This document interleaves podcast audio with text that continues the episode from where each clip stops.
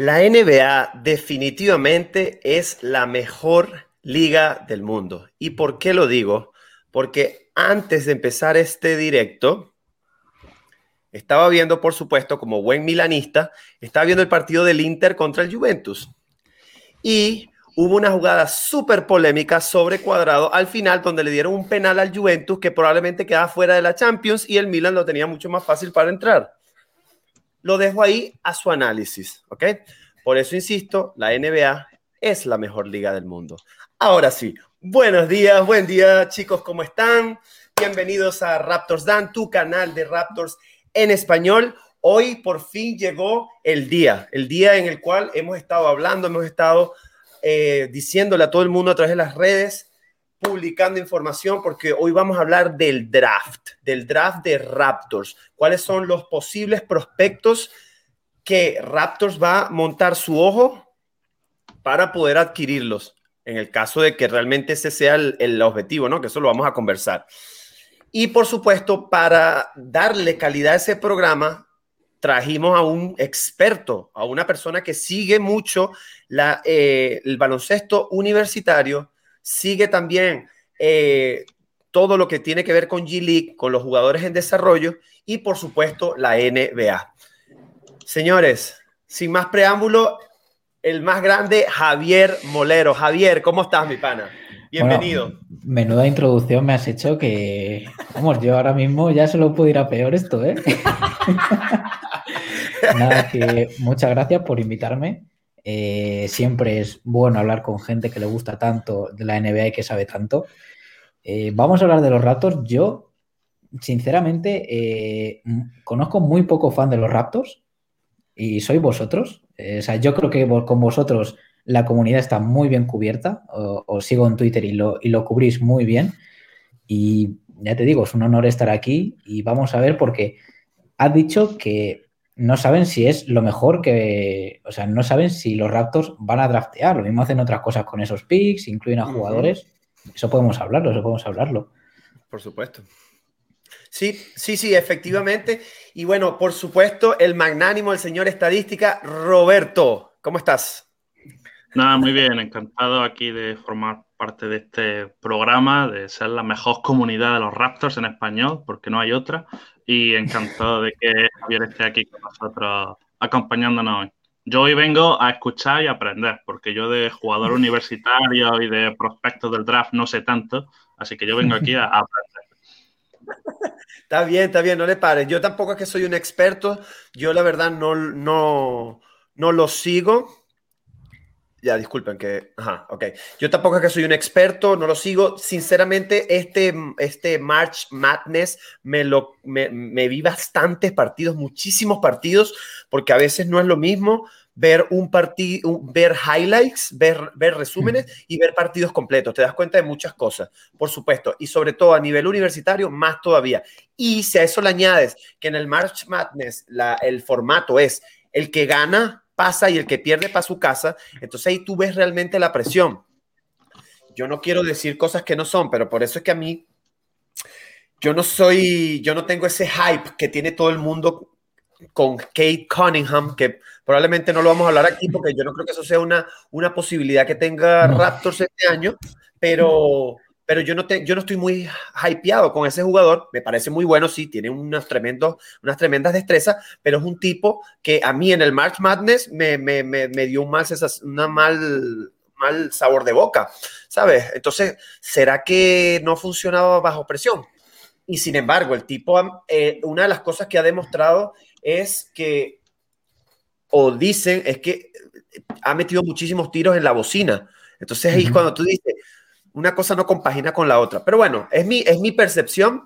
Eh, igualmente no me paren mucho porque yo no soy un seguidor, ya Javier nos dirá, por supuesto, pero como les digo, lo que hace un jugador en la universidad no se traduce en lo que va a hacer en la NBA. Hay muchísimas cosas que cambian, hay muchísimo, depende del rol, depende de las oportunidades que le den el equipo, de la dirección del equipo, etcétera, etcétera. Si Raptors hubiera clasificado a playoff, probablemente Malakai ni Jalen hubiera jugado ni un minuto.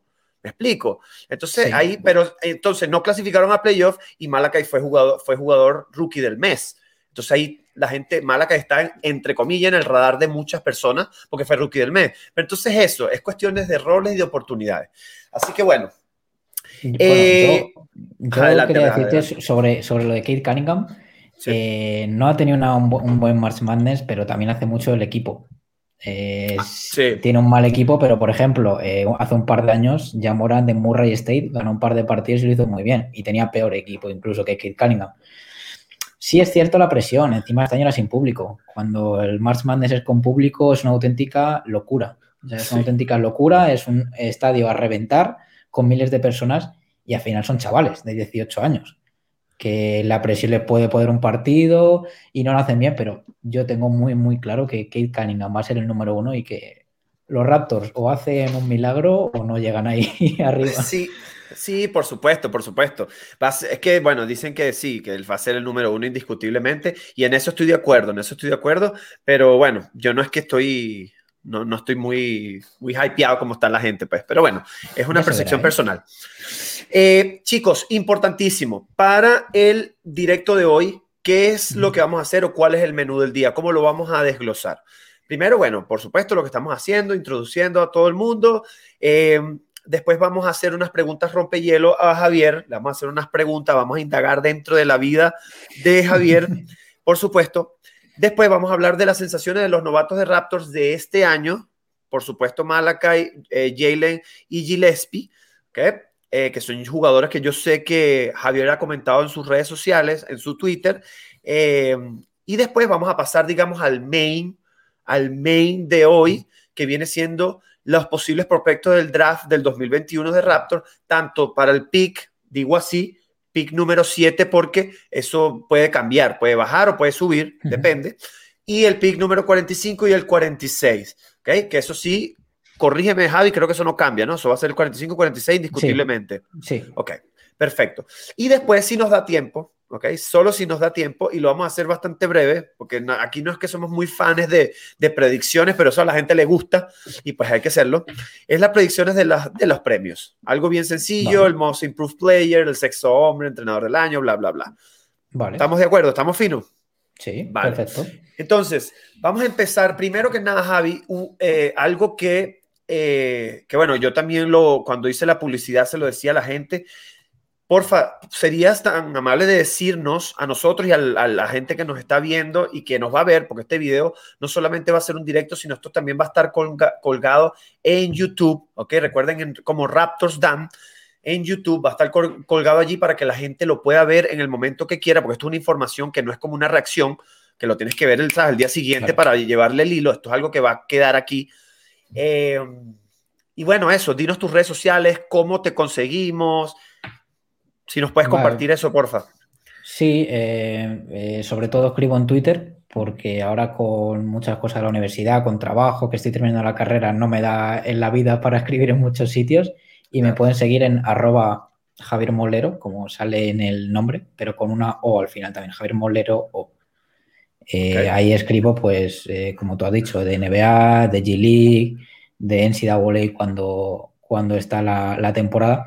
Sobre todo a mí me gusta escribir de G-League porque, ya te digo, eh, te lo dije el otro día, yo creo que de LeBron, Jokic, Durán, vemos mil noticias eh, cuando entramos a Twitter y de jugadores no tan conocidos no vemos muchas cosas y, creo que también es importante eh, informar a la gente de quién llega a la liga y de, y de qué puede hacer ese jugador.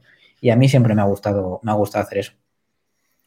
Espectacular, de verdad que aplauso porque, y sobre todo nosotros nos sentimos identificados, los, seguidores de Raptor, porque sabemos que estrellas. Vosotros más que nadie. ¿eh?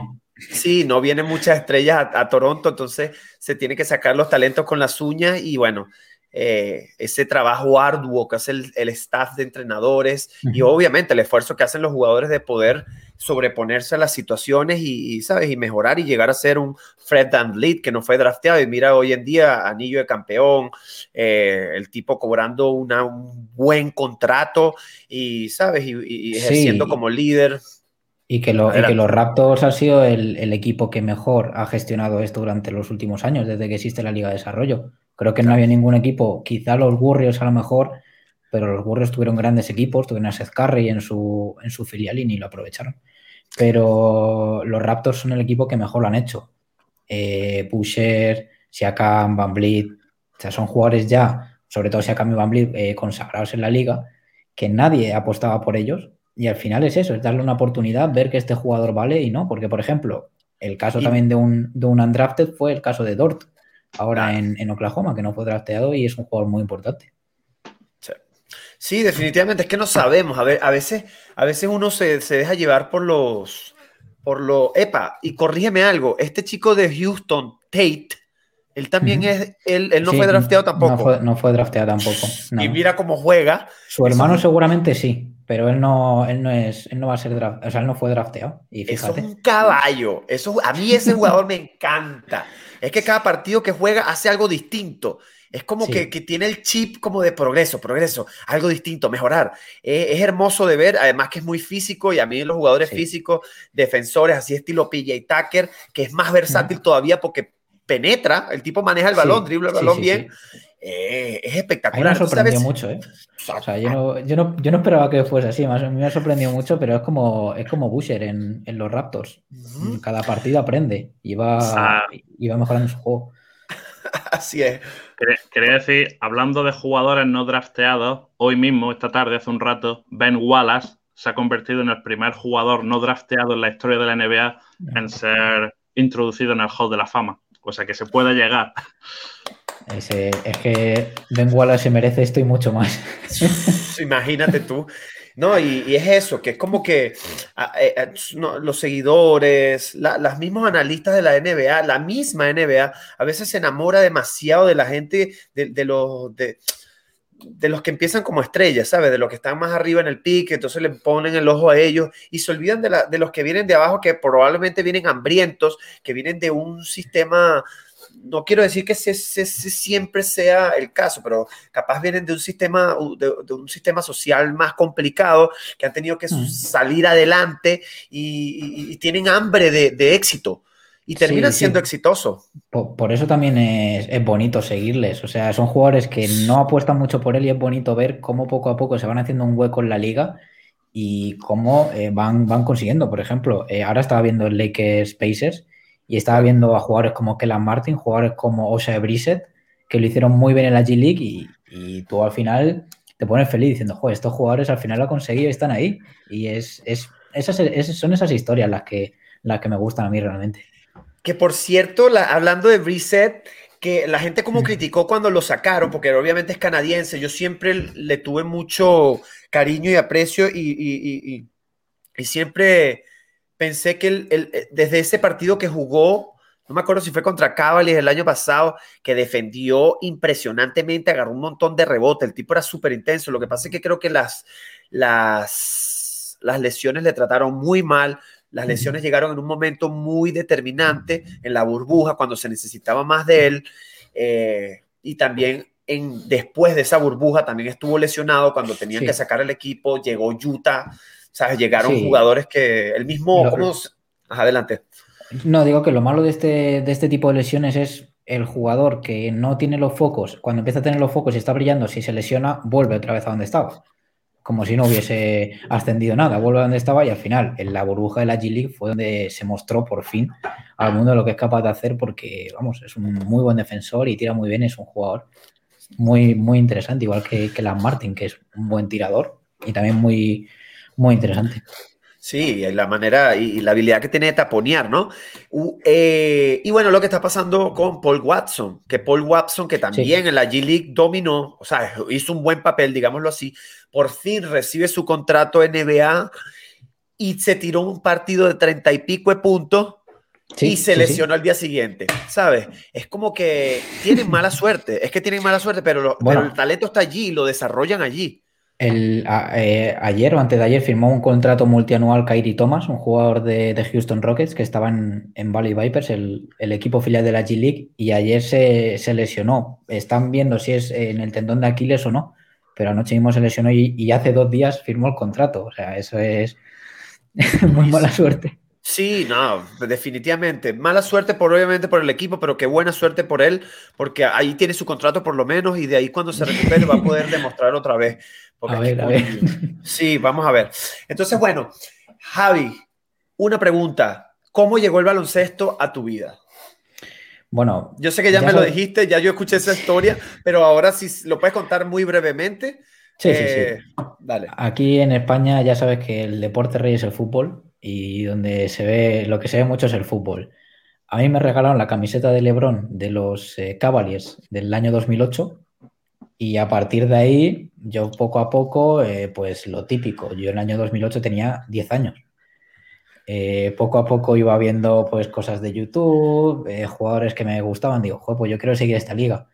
Y ya poco a poco echaban antes partidos en, en la televisión en abierto, pocos, pero los echaban. Y me fue gustando más, fui conociendo más jugadores, más historias, empecé a indagar pues en los campeones de otros años, de los MVPs. Y ya está, o sea, hubo tres jugadores que me, que me llamaron. LeBron en Cleveland, eh, Wade en Miami y Deron Williams en Utah Jazz. Son los tres jugadores que me llevaron a ver esta, esta competición y, el que Deron Williams. Sí, wow. es que era un, era un seguramente sea junto a Lebron mi jugador favorito de, siempre. Es que, es que no, es, la primera persona que escucho, no es la primera persona que escucho que empezó a ver la NBA por Deron Williams. No solamente por Deron Williams, pero fue parte de. No es la primera persona que escucho, no, no, parece casualidad la cosa. Yo, me acuerdo también de los primeros partidos que vi, así te lo resumo brevemente, eran eh, esas eliminatorias de playoff entre Utah Jazz y, bueno, y eh, en ese momento eran eh, los Charlotte, los Charlotte Hornets, ¿no? El de Chris Paul. Es que ahora mismo estoy como los. Los, New Orleans, New Orleans Hornets. New Orleans. los New Orleans Hornets, ya estaba, ya digo. Los New Orleans Hornets de Chris Paul, que tenían a Tyson Charles, tenían a Stojakovic. Y en Utah estaba eh, Dron Williams, estaba Kirilenko. Era un equipazo y ahí fue cuando ya dije, vale, esto me gusta y esto quiero seguir viéndolo.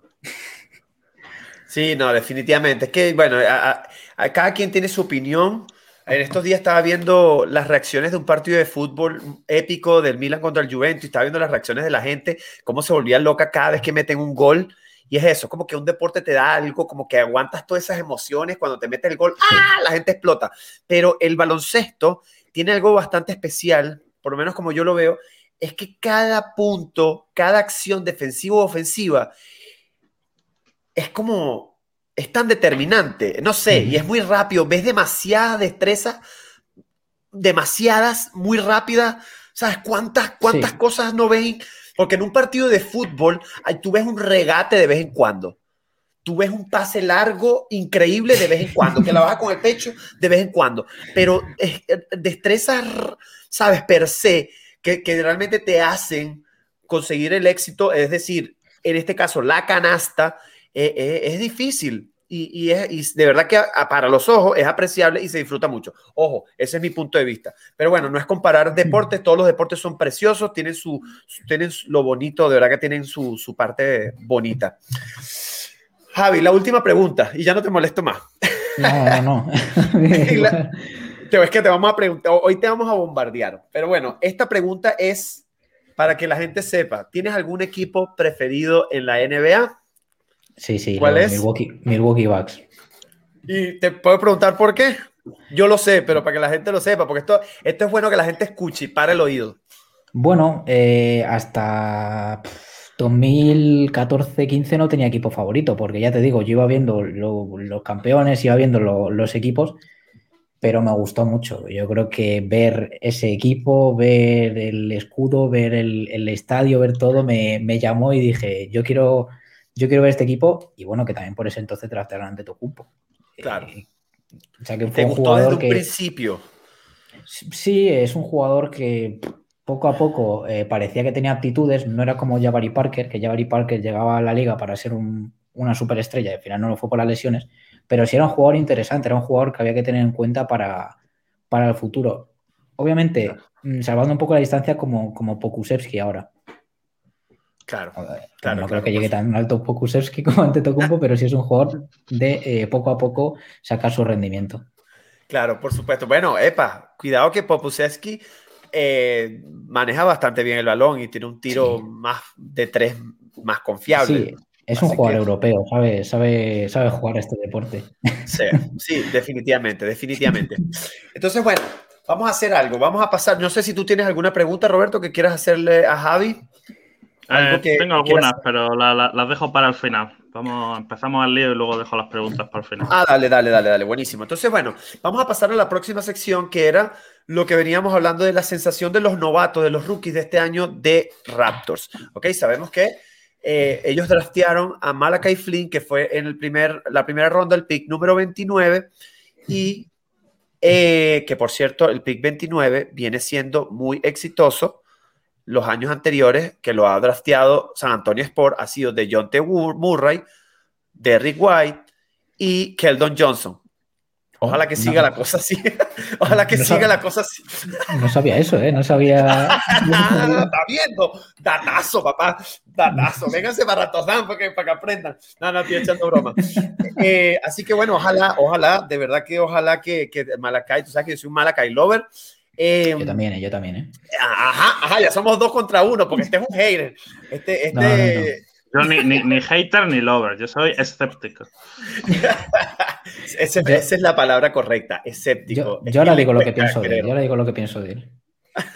sí, bueno, entonces para terminar esto y después ya tú nos das tu, tu, lo que piensas de estos jugadores. Eh, Jalen Harry, que lo draftearon en el, en el número 59, cosa que no me esperaba en la vida. Pensaba que se iban a ir por otro jugador de otro perfil, un poco más alto, ¿sabes? Centros.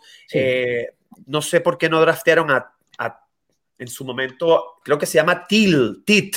Es un tirador, un puesto, un centro muy eh, excelente tirador exterior que lo agarró Memphis como no drafteado. Kilian Tilly. Ese, ese. Sí. Que, es un centro que yo dije, ¿por qué rap? Pero venía con problemas de lesión. Vamos a ver si juega con Memphis este año, esta temporada que viene. Yo dije, yo estaba esperando ese jugador y porque necesitábamos un centro. Y mira, realmente esto fue lo que pasó esta temporada. No tuvimos un centro y por eso eh, la temporada que tuvo Raptors. Eh, pero bueno, al final trastearon a Jalen Harris. Ellos sabrán por qué lo hicieron. Obviamente hubo un proceso en el cual no se estaba seguro si Fred Van Vliet iba, iba a firmar con Raptors o se iba a ir a otra franquicia que se, se decía que se iba a ir para los New York Knicks. Entonces hay mucha información que, nosotros aquí, los mortales, no sabemos, que probablemente, obviamente, Raptors, la organización sí la sabe, y por eso draftearon a esos jugadores. Por eso yo me asusté, yo dije, ay, papá, Fred Van Lisa nos va. Yo pensaba que se iba. Yo juraba que se iba por, por, los, por los dos picks que agarró Raptors. Pero bueno, no fue así. Y obviamente Gillespie llega después viene de la G League, creo que jugó con los Vipers, corrígeme Javi, eh, jugó muy bien en los Vipers, eh, muy positivo en la pintura, yo vi bastantes partidos de la G League, me vi todos los de Raptors 905, pero solamente de los Vipers me vi el que jugó con Raptors 905, no vi más partidos de Vipers, por supuesto, ¿no? Te viste a uno de los mejores equipos, que son Raptors 905. Sí, bueno, llegaron ahí a la, semifinal, ¿no? A la semifinal, a la semifinal. A la semifinal que perdieron contra el equipo del Filadelfia, el, los Blue eh, Coats. Ajá. Eh, entonces, ¿sabes? Eh, llegó un poquito tarde, pero de verdad con unas expectativas gigantes. Todos nosotros estamos, creo que nos cayó súper bien. El chico ha demostrado una actitud, se hace querer. Es un chico muy maleable, muy, muy querido, parece muy competitivo. De hecho, ayer pasó algo en el partido que probablemente vamos a hablar un poquito del partido de ayer. Eh, es que tuvo una situación con Porzingis, no sé si viste eso, Roberto, tuvo una situación con Porzingis, una pelea, cayó al piso y entonces Porzingis lo fue a levantar, le fue a dar la mano para levantarlo y él le quitó la mano. Me encantó esa vaina, me encantó, porque es que eso ya no se ve en la NBA. En la NBA ahora todos se aman, todos se adoran, todos se abrazan. ¿Qué vaina es esa? Hay que pelear, o sea, no pelear, tú me, me entienden, hay que ser competitivos. Esa vaina de que de la NBA de hoy en día, que todos se abrazan, todos se quieren, esa vaina, a mí no me gusta esa vaina. Eso que yo vi ayer de Freddy Gillespie, es que si ya yo estaba enamorado del tipo, ayer es que que, que, que, o sea, que nadie me lo quite la cabeza. O sea, ese es el jugador que se necesita, ese es el perfil que se necesita, esa es la actitud que, que se necesitan estos Raptors. Así que bueno, esa fue la, la, la introducción. Javi, cuéntanos, ¿qué te parecen esos jugadores? Bueno, yo con Gillespie digo que llegó tarde, pero mejor tarde que nunca. O sea, creo que es un jugador que eh, no sé si es lo que hacía falta en los Raptors, pero sí que le ha dado un plus, sí que le ha dado más. Y es un jugador que, como dices tú, no se casa con nadie, no queda bien con nadie. Si tiene que pelear un balón, lo pelea. Si tiene que enfrentarse a este, lo pelea. Y creo que eso es lo que le, lo que le ha hecho destacar, porque técnicamente no es un jugador muy bueno. Es un jugador que destaca más por su lado físico, por cómo pelea los rebotes, por su defensa. Me parece un muy buen defensor. A mí se me asemeja mucho en la, NBA a Daniel Gafford, pero no tiene tan buena. Tan atlético. Sí, yo creo que en el pick and roll no es tan bueno como Gafford, que por cierto lo está haciendo muy bien con los Wizards después de su traspaso. Se está jugando muy bien, muy bien. Yo creo que no sé por qué no le da más minutos en los Bulls, pero bueno. Bueno, creo que pusiste, tú pusiste un tweet, lo leí hace poquito. Sí. sí. Es que lo leí, es que estoy totalmente de acuerdo contigo. Lo dijimos aquí en el canal, ¿te acuerdas, Roberto? Que Wizard desde que le llegó Gatford pasó a ser una cosa a otra y que de hecho nos asustaba un poco porque probablemente eso puede ser, la entrada de Gatford puede ser la ida de Alex Len, que a nosotros nos gustaría que Alex Len se quede en la NBA. Entonces no, nos preocupó un poquito en ese aspecto, pero, ¿sabes? Es, La competitividad está allí. Sí, yo, dije que después de Aaron Gordon creo que es el jugador que más rendimiento ha dado de los que se traspasaron en el, en el deadline. Yo creo que son los que más, los que mejor lo han hecho y los que mejor se han adaptado. Y luego eh, yo con Paul Watson mm, tengo mis, mis dudas. Es un jugador que me gusta, me parece un muy buen tirador, creo que está en 46, 47% de triples este año. Pero mm, no sé, me genera dudas. Eh, vosotros lo habéis visto más que yo este año, estoy segurísimo. Me parece un jugador que eh, no lo veo tan vital como puede ser el caso de Malakai Flynn o el caso de Jalen Harris. Eh, no sé vosotros lo que pensáis. A mí me gusta más Malakai Flynn, me gusta más Jalen Harris que él. Y en el, en el caso de Harris, me parece un jugador muy aprovechable, pero creo que no tiene un techo tan alto como puede tener Flynn. Eh, me gusta mucho como anotador, pero yo creo que le falta eh, un poco de dirección de juego, que entre más a canasta. Yo creo que mm, hasta el partido de ayer, que fue se destapó totalmente, yo creo que es un jugador que le hace falta más entrar a canasta, que no dependa tanto de su tiro. Eh, y creo que lo contrario es, es Malakai Flynn. Malakai Flynn, yo creo que lo amas o, lo odias. Es, es ese tipo de jugador que. Totalmente. O te gusta mucho. O eres escéptico. O eres escéptico. es que, es que ya va, pero es que ya va, pero es que coño. Pero ya va, ya va, ya va, ya, espera, ¿Cómo, ¿Cómo coño vas a ser escéptico con un jugador que te hace 26.6 rebotes, 5 asistencias, 2 robos y lee esto, lee esto? Es más, no lo lea, bebe, los, bebe las manos. Cero pérdidas, se lee, cero pérdidas siendo rookie. Es que no puedes ser escéptico. Esa vaina es control absoluto de la cancha y del balón. que, Y, es, y es un niño, es un bebé que no ha tenido ni siquiera la oportunidad, Nick se la quitó desde el principio. Ese niño cada vez que juega no te pierde la pelota. Eso es una vaina que la gente no lo ve. Es que yo no puedo ser escéptico. Ojo, Roberto, yo no te digo que piense como yo, pero es que, es que, es que, es que eso es algo increíble. Es algo increíble. Ah, sí, que el, tiro, el tipo falla un montón de triples. Sí, falla un montón. Ahí está. Como todo el mundo. como todo el mundo. Y ojalá que lo mejore. Pero es que obviamente, y lo estábamos hablando ayer en el directo, que me lo decían, eh, fuera los escépticos. lo dicen por ahí. así es, así es, no me cae súper bien este pana. Buenísimo, a ver. Eh, no, estamos echando broma. Tú sabes que aquí es todo, todo, todo en serio, nada en broma. Digo al revés, todo en broma, nada en serio. Eh, así que nada, X. Eh, es mi punto de vista y es lo que yo. son esas pequeñas cositas que a veces uno no, no le para, ¿no? Que uno, uno dice, uy, CP3, que es buenísimo porque hace ganar a, a, a, a los Phoenix Sun, pero ¿por qué lo hace? porque realmente el tipo produce y no te produce pérdidas, no te, no te genera pérdidas. En cambio, cuando tú vas al otro lado y vas a Westbrook, que es un excelente jugador, excelente en lo que hace, pero cuando te vas a las pérdidas, el tipo te promedia cuatro o cinco pérdidas. Entonces tú dices, coño, cuatro o cinco pérdidas son cinco posesiones que te puede ser 15 puntos o 10 puntos o capaz cero punto, depende cómo es la defensa ah, después de esa pérdida. Pero no sé si me explico lo que estoy diciendo. Entonces, pero por, por, ejemplo, el caso de Flynn es, muy, muy singular porque eh, es un jugador que también tira mucho, que también se juega muchos tiros. Eh, por ejemplo, Chris Paul no lo hace tanto.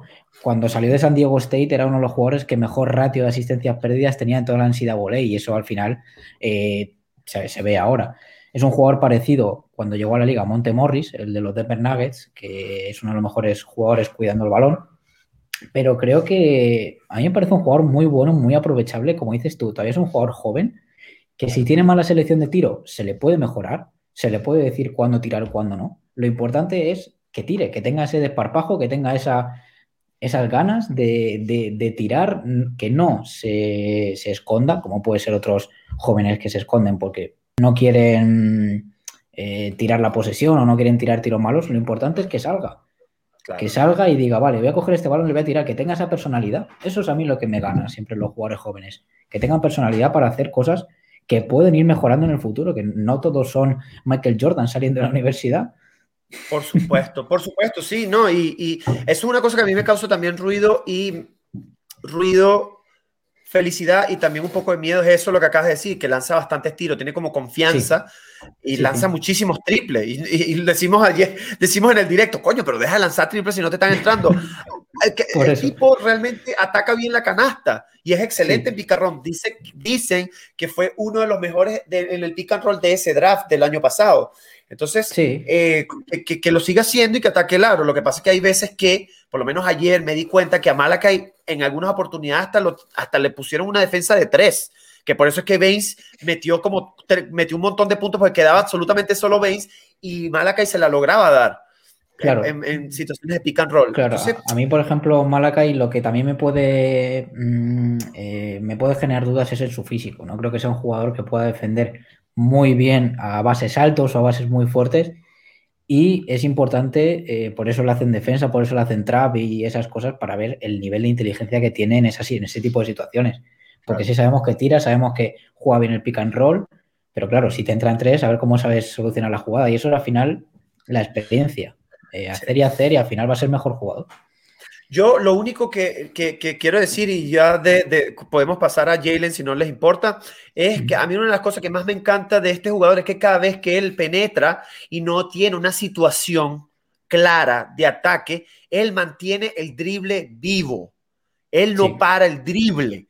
Y eso es una cosa que es espectacular, porque cuando tú paras el drible, inmediatamente ya todos los demás pegan a, a sus marcas y no hay juego. Sigue consumiendo la posición de balón y probablemente va a ser una pérdida. Él sigue manteniendo el drible vivo y eso es algo que en rookies tú no ves a menudo. Tú no ves a menudo que, mantengan el, el, drible vivo. Entonces, eso, eso la verdad que me llama un poco la atención. Eh, Javi, pregunta con Jalen Harris. Dicen, he escuchado mucho en las redes sociales, que comparan a Jalen Harris con un potencial Norman Powell. ¿Cómo lo ves tú? Sí, eh, no, lo había, pensado, pero sí, me parece, un, como he dicho antes, un muy buen anotador.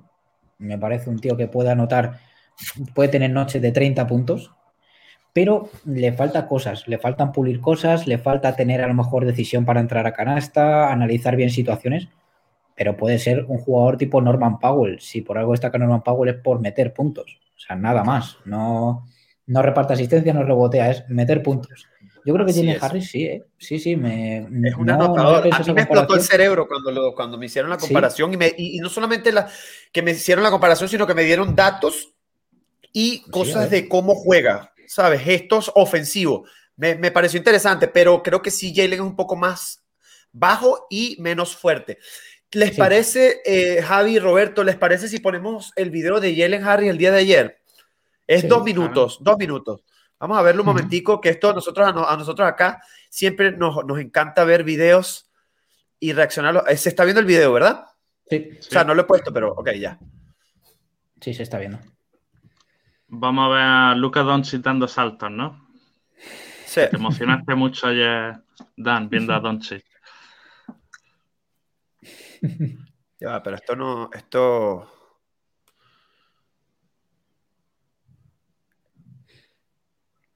Ok, so never mind. Estamos viendo todo, todo de Dallas. ¿Qué les parece? Yo, creo que está, Creo que has puesto un vídeo de Doncic, pero no estoy seguro. Ok. En vivo todo puede pasar y ustedes, ya ustedes conocen esto. Bueno, te unos eh, datos, te doy unos datos en lo que va buscando el vídeo. Yo con Jalen Harry, um, un par de cosas. Esta temporada que tiene 72 partidos, de los primeros 62, Jalen Harry ha jugado 4 un total de 14 minutos. O sea, se puede decir que durante el 80-85% de la temporada prácticamente no ha existido por muchos mm. motivos, por lesiones, por estar fuera de la rotación, el coronavirus, etcétera. Y solo ha jugado estos últimos 1, 2, 3, 4, 5, 6, 7, 8, 9 partidos seguidos. En estos últimos 9 partidos, el 4 de mayo, récord de la carrera con 11 puntos. El 8 de mayo, unos días más tarde, 16 puntos, otra vez récord de carrera. El día 13, hace dos días, 17 puntos, otra vez récord de carrera. Y luego anoche contra Dallas, ya la explosión definitiva, 31 puntos de carrera. Entonces a mí me ha sorprendido mucho que solo básicamente teniendo esos 8 o 9 partidos, ha ido claramente aprovechando su oportunidad y récord de carrera, récord de carrera, récord de carrera. Y, bueno, es una pena que para él, él, estará pensando que qué pena que se acabe la temporada porque le dan un unos cuantos partidos más y, veremos a ver cuántos, cuántos puntos. Sí, también, es esta la época en. Esta es la época en la que muchos jugadores poco conocidos juegan, porque hay, hay, equipos que no esto, pero mejor jugar que no jugar y al final con un partido se puede mostrar de lo que es capaz un jugador si en esa noche a lo mejor no hubiese metido 11 o 16, a lo mejor ahora mismo no estaría jugando. Y creo que Jalen Harris tiene personalidad de sobra para ser un, jugador muy aprovechable en, Toronto. A mí me gusta mucho. ¿eh? Sí, sí, sí, definitivamente. Ayer, ayer nos dejó buenas sensaciones, de hecho dejó a Luca en evidencia en algunas ocasiones, eh, pero bueno, sabemos que Luca no se, no, se, no se caracteriza por ser un buen defensor, ¿no? No. No, no, no. Es lo único, lo único que le falta. probablemente eso va a ir directamente proporcional con la mejora de su físico. Em, bueno, es que mira, un jugador en ISO es, excelente, Jalen. Es un jugador que se saca, se, consigue muy bien las canastas, que se, sabe conseguir una canasta, se sabe trabajarla y ver la oportunidad para tirar. Eh, a mí personalmente eh, lo desconocía prácticamente hasta estos partidos eh, es un jugador que había visto muy poco y ya lo, lo empecé a analizar y, joder, es lo que me has dicho, es Norman Powell en más pequeñito. Mira, mira aquí, aquí e, ese, esa jugada acrobática en el aire para sacarse de la defensa de Powell, eh, el canadiense Powell. Esta, esta jugada fue impresionante. A mí me dejó loco esta vez. Mira esto. Lo hizo saltar dos veces.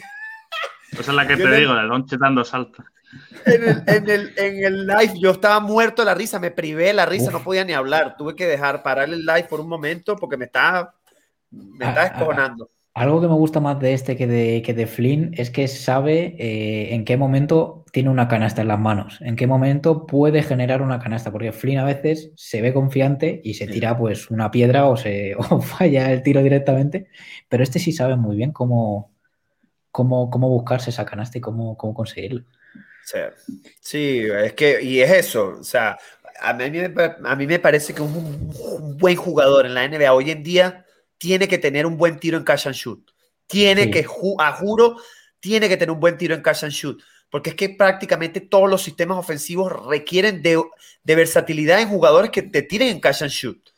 Eh, eso es una de las cosas que le pasó tanta factura a Houston con Harden, porque Harden no era un buen tirador de catch and shoot y pues sencillamente, eh, ¿sabes? era un temazo, ¿no? Pero le rodearon bien eh, a Harden, le rodearon muy bien con jugadores que sí sabían tirar sí, catch and sí, por supuesto. Por supuesto que para, sí. Para el que no lo sepa, que Jalen Harry hizo el partido de su vida con 31 puntos, 4 asistencias, 2 rebotes, 12 de 21 en tiro y, bueno, si no, él digamos que, mantuvo vivo a los Raptors un poco ahí en ese casi remontada. Y luego también decís que Jalen Harry es natural de Dallas y estaba yo su familia viéndolo. Entonces, bueno, se nota que tenía un poco de, motivación extra, ¿no? Enfocaron en su familia unas cuantas veces y la verdad es que fue, fue un partido muy especial para él. Ese punto. sí, no, se ve que está motivado, ¿eh? Se estaba motivado, sí. Sí, bueno, el chico de verdad que está muy, está muy motivado, está contento, parece que está en la línea correcta. Eh, yo no entiendo nada, pero paso a saludar, buenísimo. sí, Javier, te, puedo, te, puedo, hacer una pregunta y te pongo en un compromiso. Ya sé que no, digamos que no hay suficientes partidos para hacer una comparación justa, pero si tú tuvieses que tomar la decisión de qué jugador se queda y cuál se va, en Toronto específicamente, ¿con quién te quedas? ¿Con Harris o con Flynn? Verga. Con Flynn. con Flynn. Yo creo que me quedaría con Flynn. Jalen Harry me parece un muy buen anotador, pero me parece ese jugador que si no tiene la noche metiendo, no puede sumar. Y creo que Flynn, si no tiene una noche metiendo, sí puede sumar. O sea, yo, creo, yo me quedaría con Flynn. Humilde opinión, ¿eh? Humilde opinión. No, no, es que es, que es una, una, una, opinión muy inteligente. No te aporta en el lado ofensivo, pero defensivo siempre te va a dar. Siempre te va a dar. Estilo el juego y, no sé, yo creo que te puede aportar más Flynn que, que Harris. Aunque a mí me encantan los dos, la verdad que me encantan. Sí, sí, a mí también me gusta. Yo me quedaría con los dos, ¿eh? sí, sí. Bueno, entonces, ¿les parece si paramos esto acá? Eh, bueno, ya Roberto nos, nos comentó pues que el partido ayer eh, se perdió, pero estos dos chicos tuvieron un partido excepcional, tuvieron un buen partido. De hecho, vimos ahí este, los gestos ofensivos, el partido ofensivo de, de Yellen, que fue muy bueno, la verdad.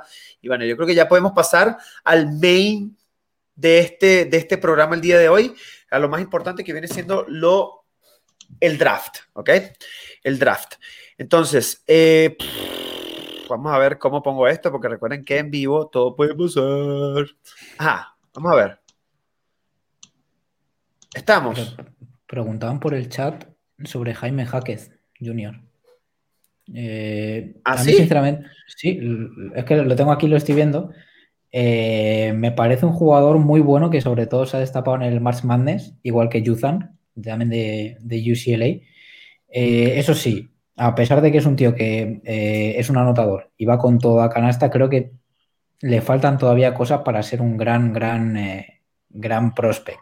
Pero ha demostrado cosas de, tener, de coger el balón y meterse entre tres tíos y anotar y sacar buenos tiros. A mí me gusta mucho, ¿eh? Ya, es que no sé si me están escuchando. Creo que estoy teniendo problemas técnicos. ¿Me escuchan? Sí. Sí, sí. Ah, perfecto, perfecto, perfecto. Ya, disculpen. Disculpen. Eh, bueno, entonces, ¿les parece si pasamos al primero? Vamos. Ajá, una cosa que, ¿cómo dividimos esto? Eh, al momento de, bueno, de, decirle a Javi que nos apoyara con esto, le, le pedimos que, porque obviamente, eh, vamos a hacer algo antes de poner esto, porque esto, esto hay que explicarlo y hay que explicarlo bien, antes de irnos al draft. Todas las personas que están acá, recuerden, no quiere decir que el hecho de que Raptors tiene un pick, en teoría, ¿no? 7 y un 40 y pico y 40 y pico, tiene dos de segunda ronda, no quiere decir que los vayan a utilizar. Eso no se sabe, porque no se sabe cuál es el camino que vaya a tomar Raptors esta off-season, este verano. No lo digo solamente yo, lo dice Josh Lumber, que es el, el Wonarowski o el Sham Sharania de Toronto Raptors, y lo dijo claramente hace dos días. Esta off-season, sin duda alguna, es la más importante en la franquicia de los Raptors y la más determinante, porque dependiendo de la decisión que tomen ahorita, va a cambiar el rumbo totalmente totalmente.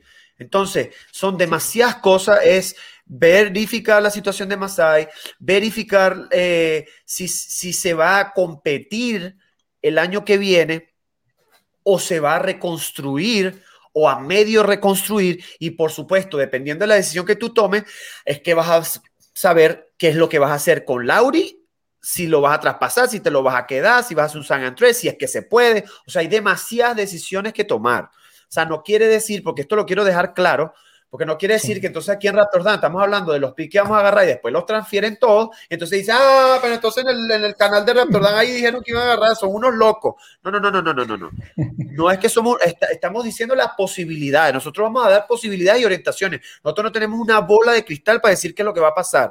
Obviamente que eso es algo que vamos a hacer y ahí es donde yo quiero poner en jaque a Roberto, eso lo vamos a hacer, lo voy a hacer hoy o lo voy a hacer en otro episodio, mira la cara que pone, es, es saber cuál es la decisión, qué es lo que quiere cada persona, qué es lo que a ti te gustaría que tu equipo haga, la decisión, la orientación que debería tomar. Y eso es normal, ¿verdad? Tú como seguidor, tú tienes que tener una, más o menos y conocimiento de cuál es la dirección que debería tomar tu equipo.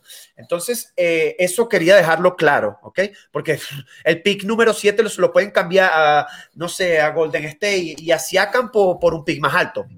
Y iba a decir yo eso, ¿eh? es un ejemplo, es que es un ejemplo, te explico, es un ejemplo.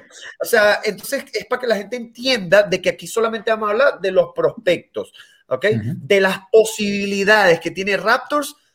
Bueno, hagan sus preguntas, nosotros capaz podemos hablar un poquito de eso, pero no vamos a hablar de eso, porque eso hay demás. Es, es que no sabemos, es que no sabemos. Es que no sabemos. Mucho Es, que, es que, Javi, tú conoces a Jordi, ¿verdad? Que él es una persona que también sabe bastante.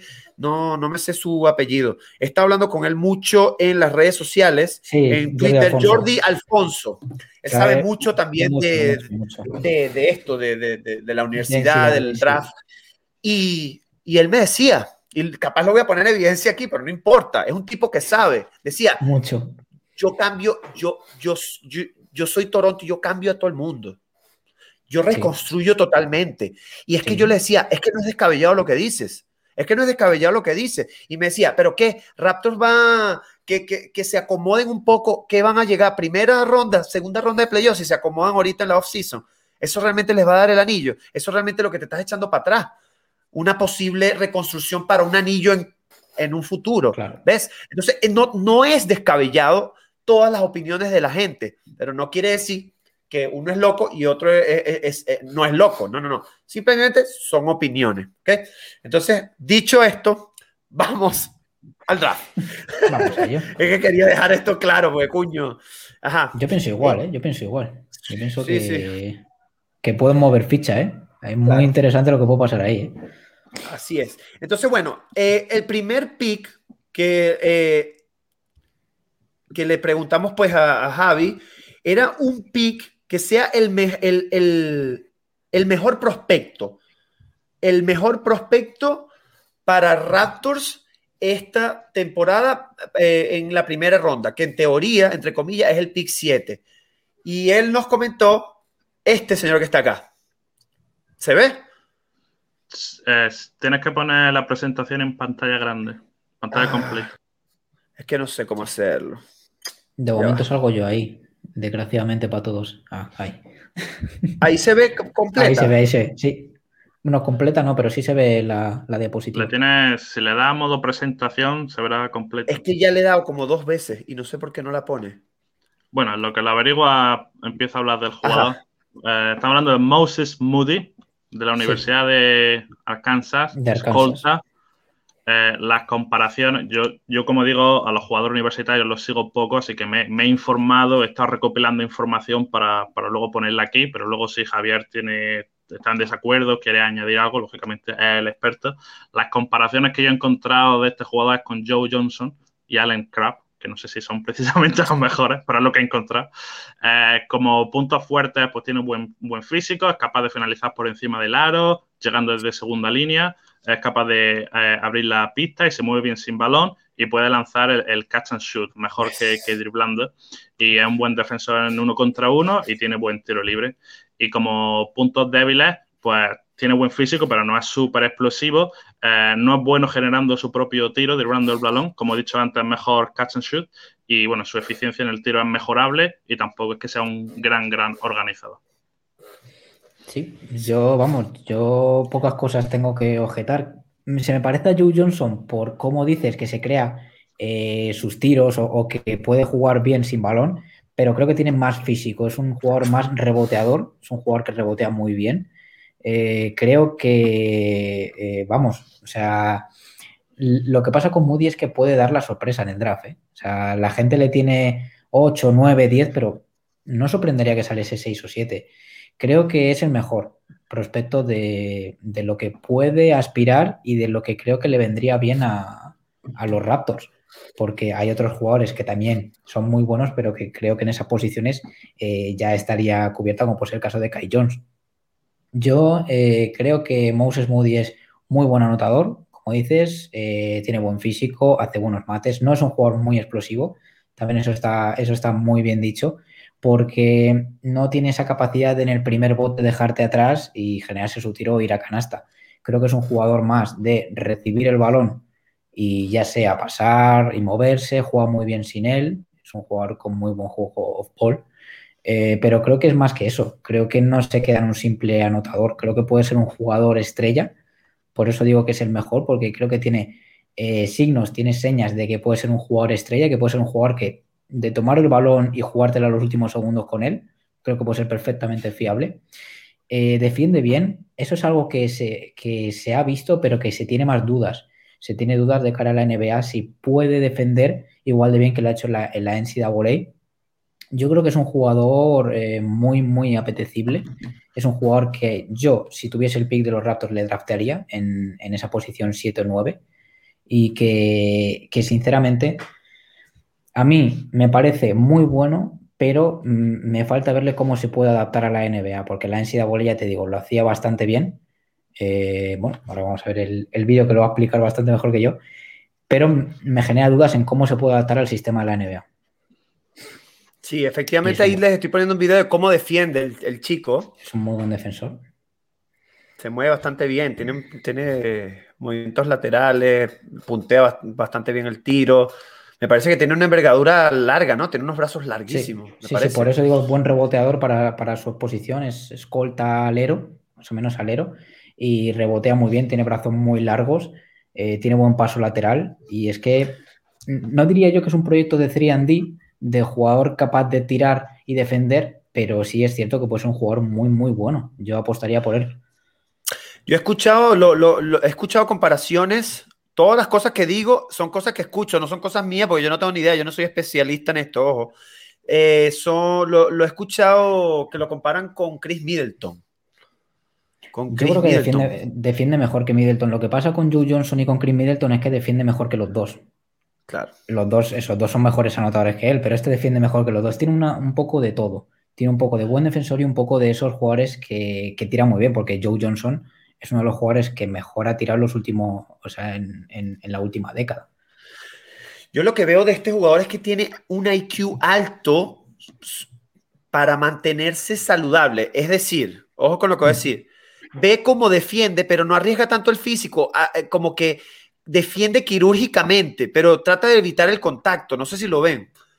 Sí, sí, sí, sí, es un jugador que, que, defiende bien y sabe posicionarse muy bien para la defensa y lo estamos viendo cómo daba ese paso atrás antes de que venga el defensor para no meterse adelante, porque si no le puede, en un bote se le puede ir.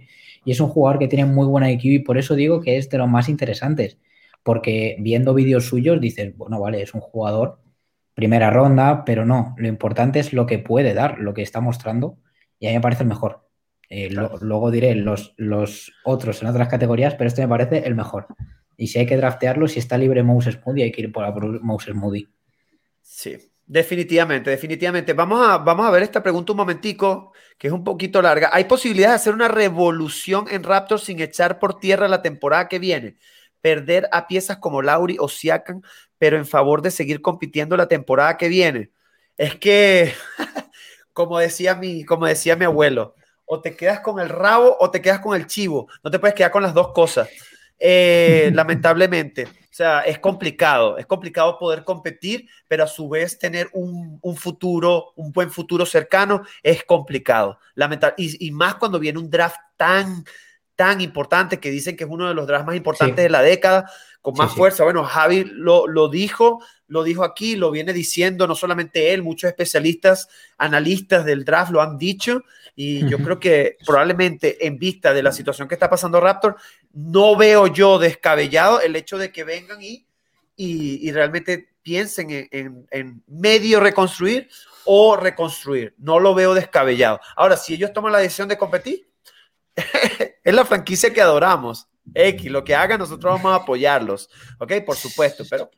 Yo, yo lo que lo, que es muy interesante en este draft, que luego lo comentaré, es la mitad de tabla de primera ronda y la segunda ronda. Porque puede haber jugadores que te salen muy buenos y, y que no tienen un gran nombre. Eh, me refiero que no son jugadores que tengan un gran cartel, pero que de la segunda ronda lo pueden hacer muy bien. Y luego os digo porque hay, hay bastante talento.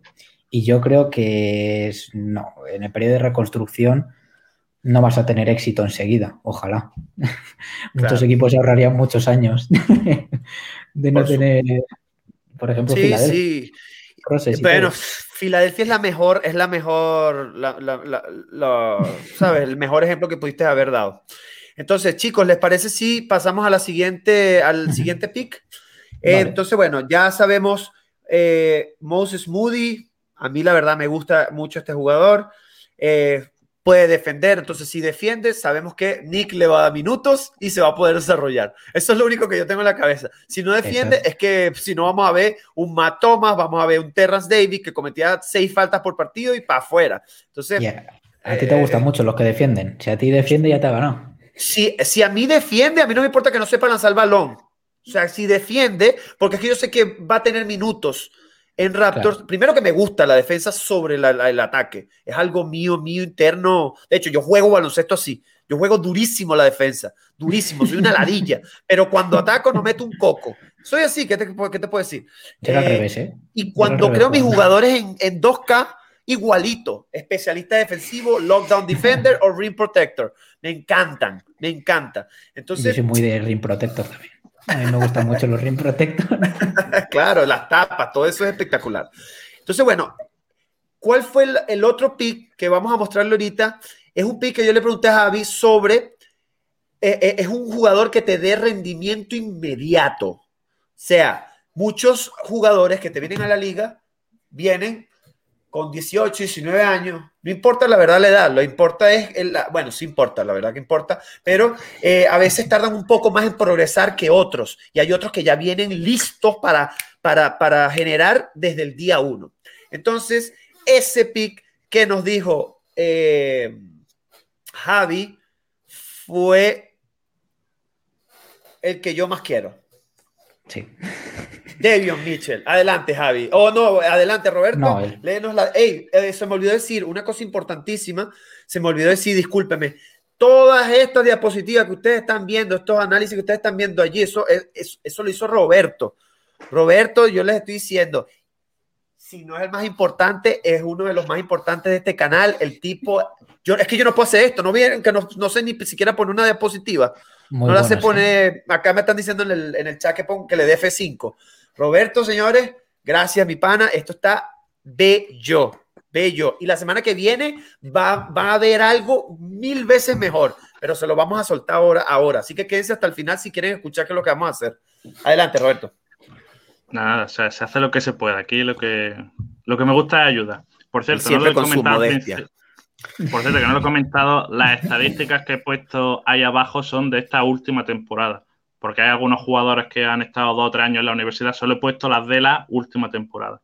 Bueno, Devion Mitchell, el favorito de Dan, eh, base de la Universidad de Baylor, las comparaciones que he encontrado eran con Ty Lawson y Marcus Smart, eh, sus puntos fuertes es que es un anotador muy, muy eficiente, puede enchufar desde cualquier parte de la pista, muy rápido con el balón, eh, lo que le permite superar defensores en el uno contra uno, bueno jugando pick and roll y en defensa es capaz de, cambiar y, tener diferentes emparejamientos eh, porque es un jugador rápido y bastante ágil. Eh, sus puntos débiles es que no es tan joven como otros como otros eh, jugadores que se presentan al draft, ya tiene 22 años, no tira bien los tiros libres y bueno, a veces puede pasarse de agresividad intentando robar el balón y haciendo ayuda en defensa y no tiene una gran envergadura y no es demasiado bueno en el rebote defensivo.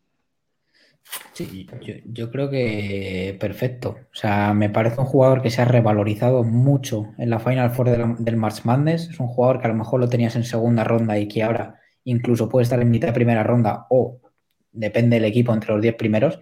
Y a mí, eh, entre esa comparación está Lawson y Marcus, el Marcus es un poco de las dos.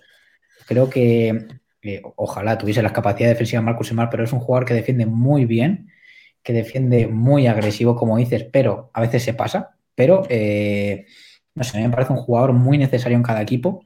Esa, esa garra, esa pasión que tiene, la transmite el resto, como hizo en Baylor, como hizo con, jugadores como Jared Butler, que también será elegido en este draft. Eh, me parece un, jugador que se ha completado, me refiero, eh, no sé si aprenderá mucho más.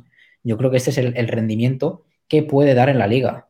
me refiero, a lo mejor se desarrolla más en el triple, se desarrolla más en la creación de juego, pero creo que es un jugador listo para aportar ya. A mí me gusta mucho, tiene un paso, un paso, un primer paso muy explosivo. Me parece que se crea bien los tiros, que es un jugador que si le das balón sabe lo que hacer con él. A veces sí es cierto que es un poco cabra loca, que es un poco.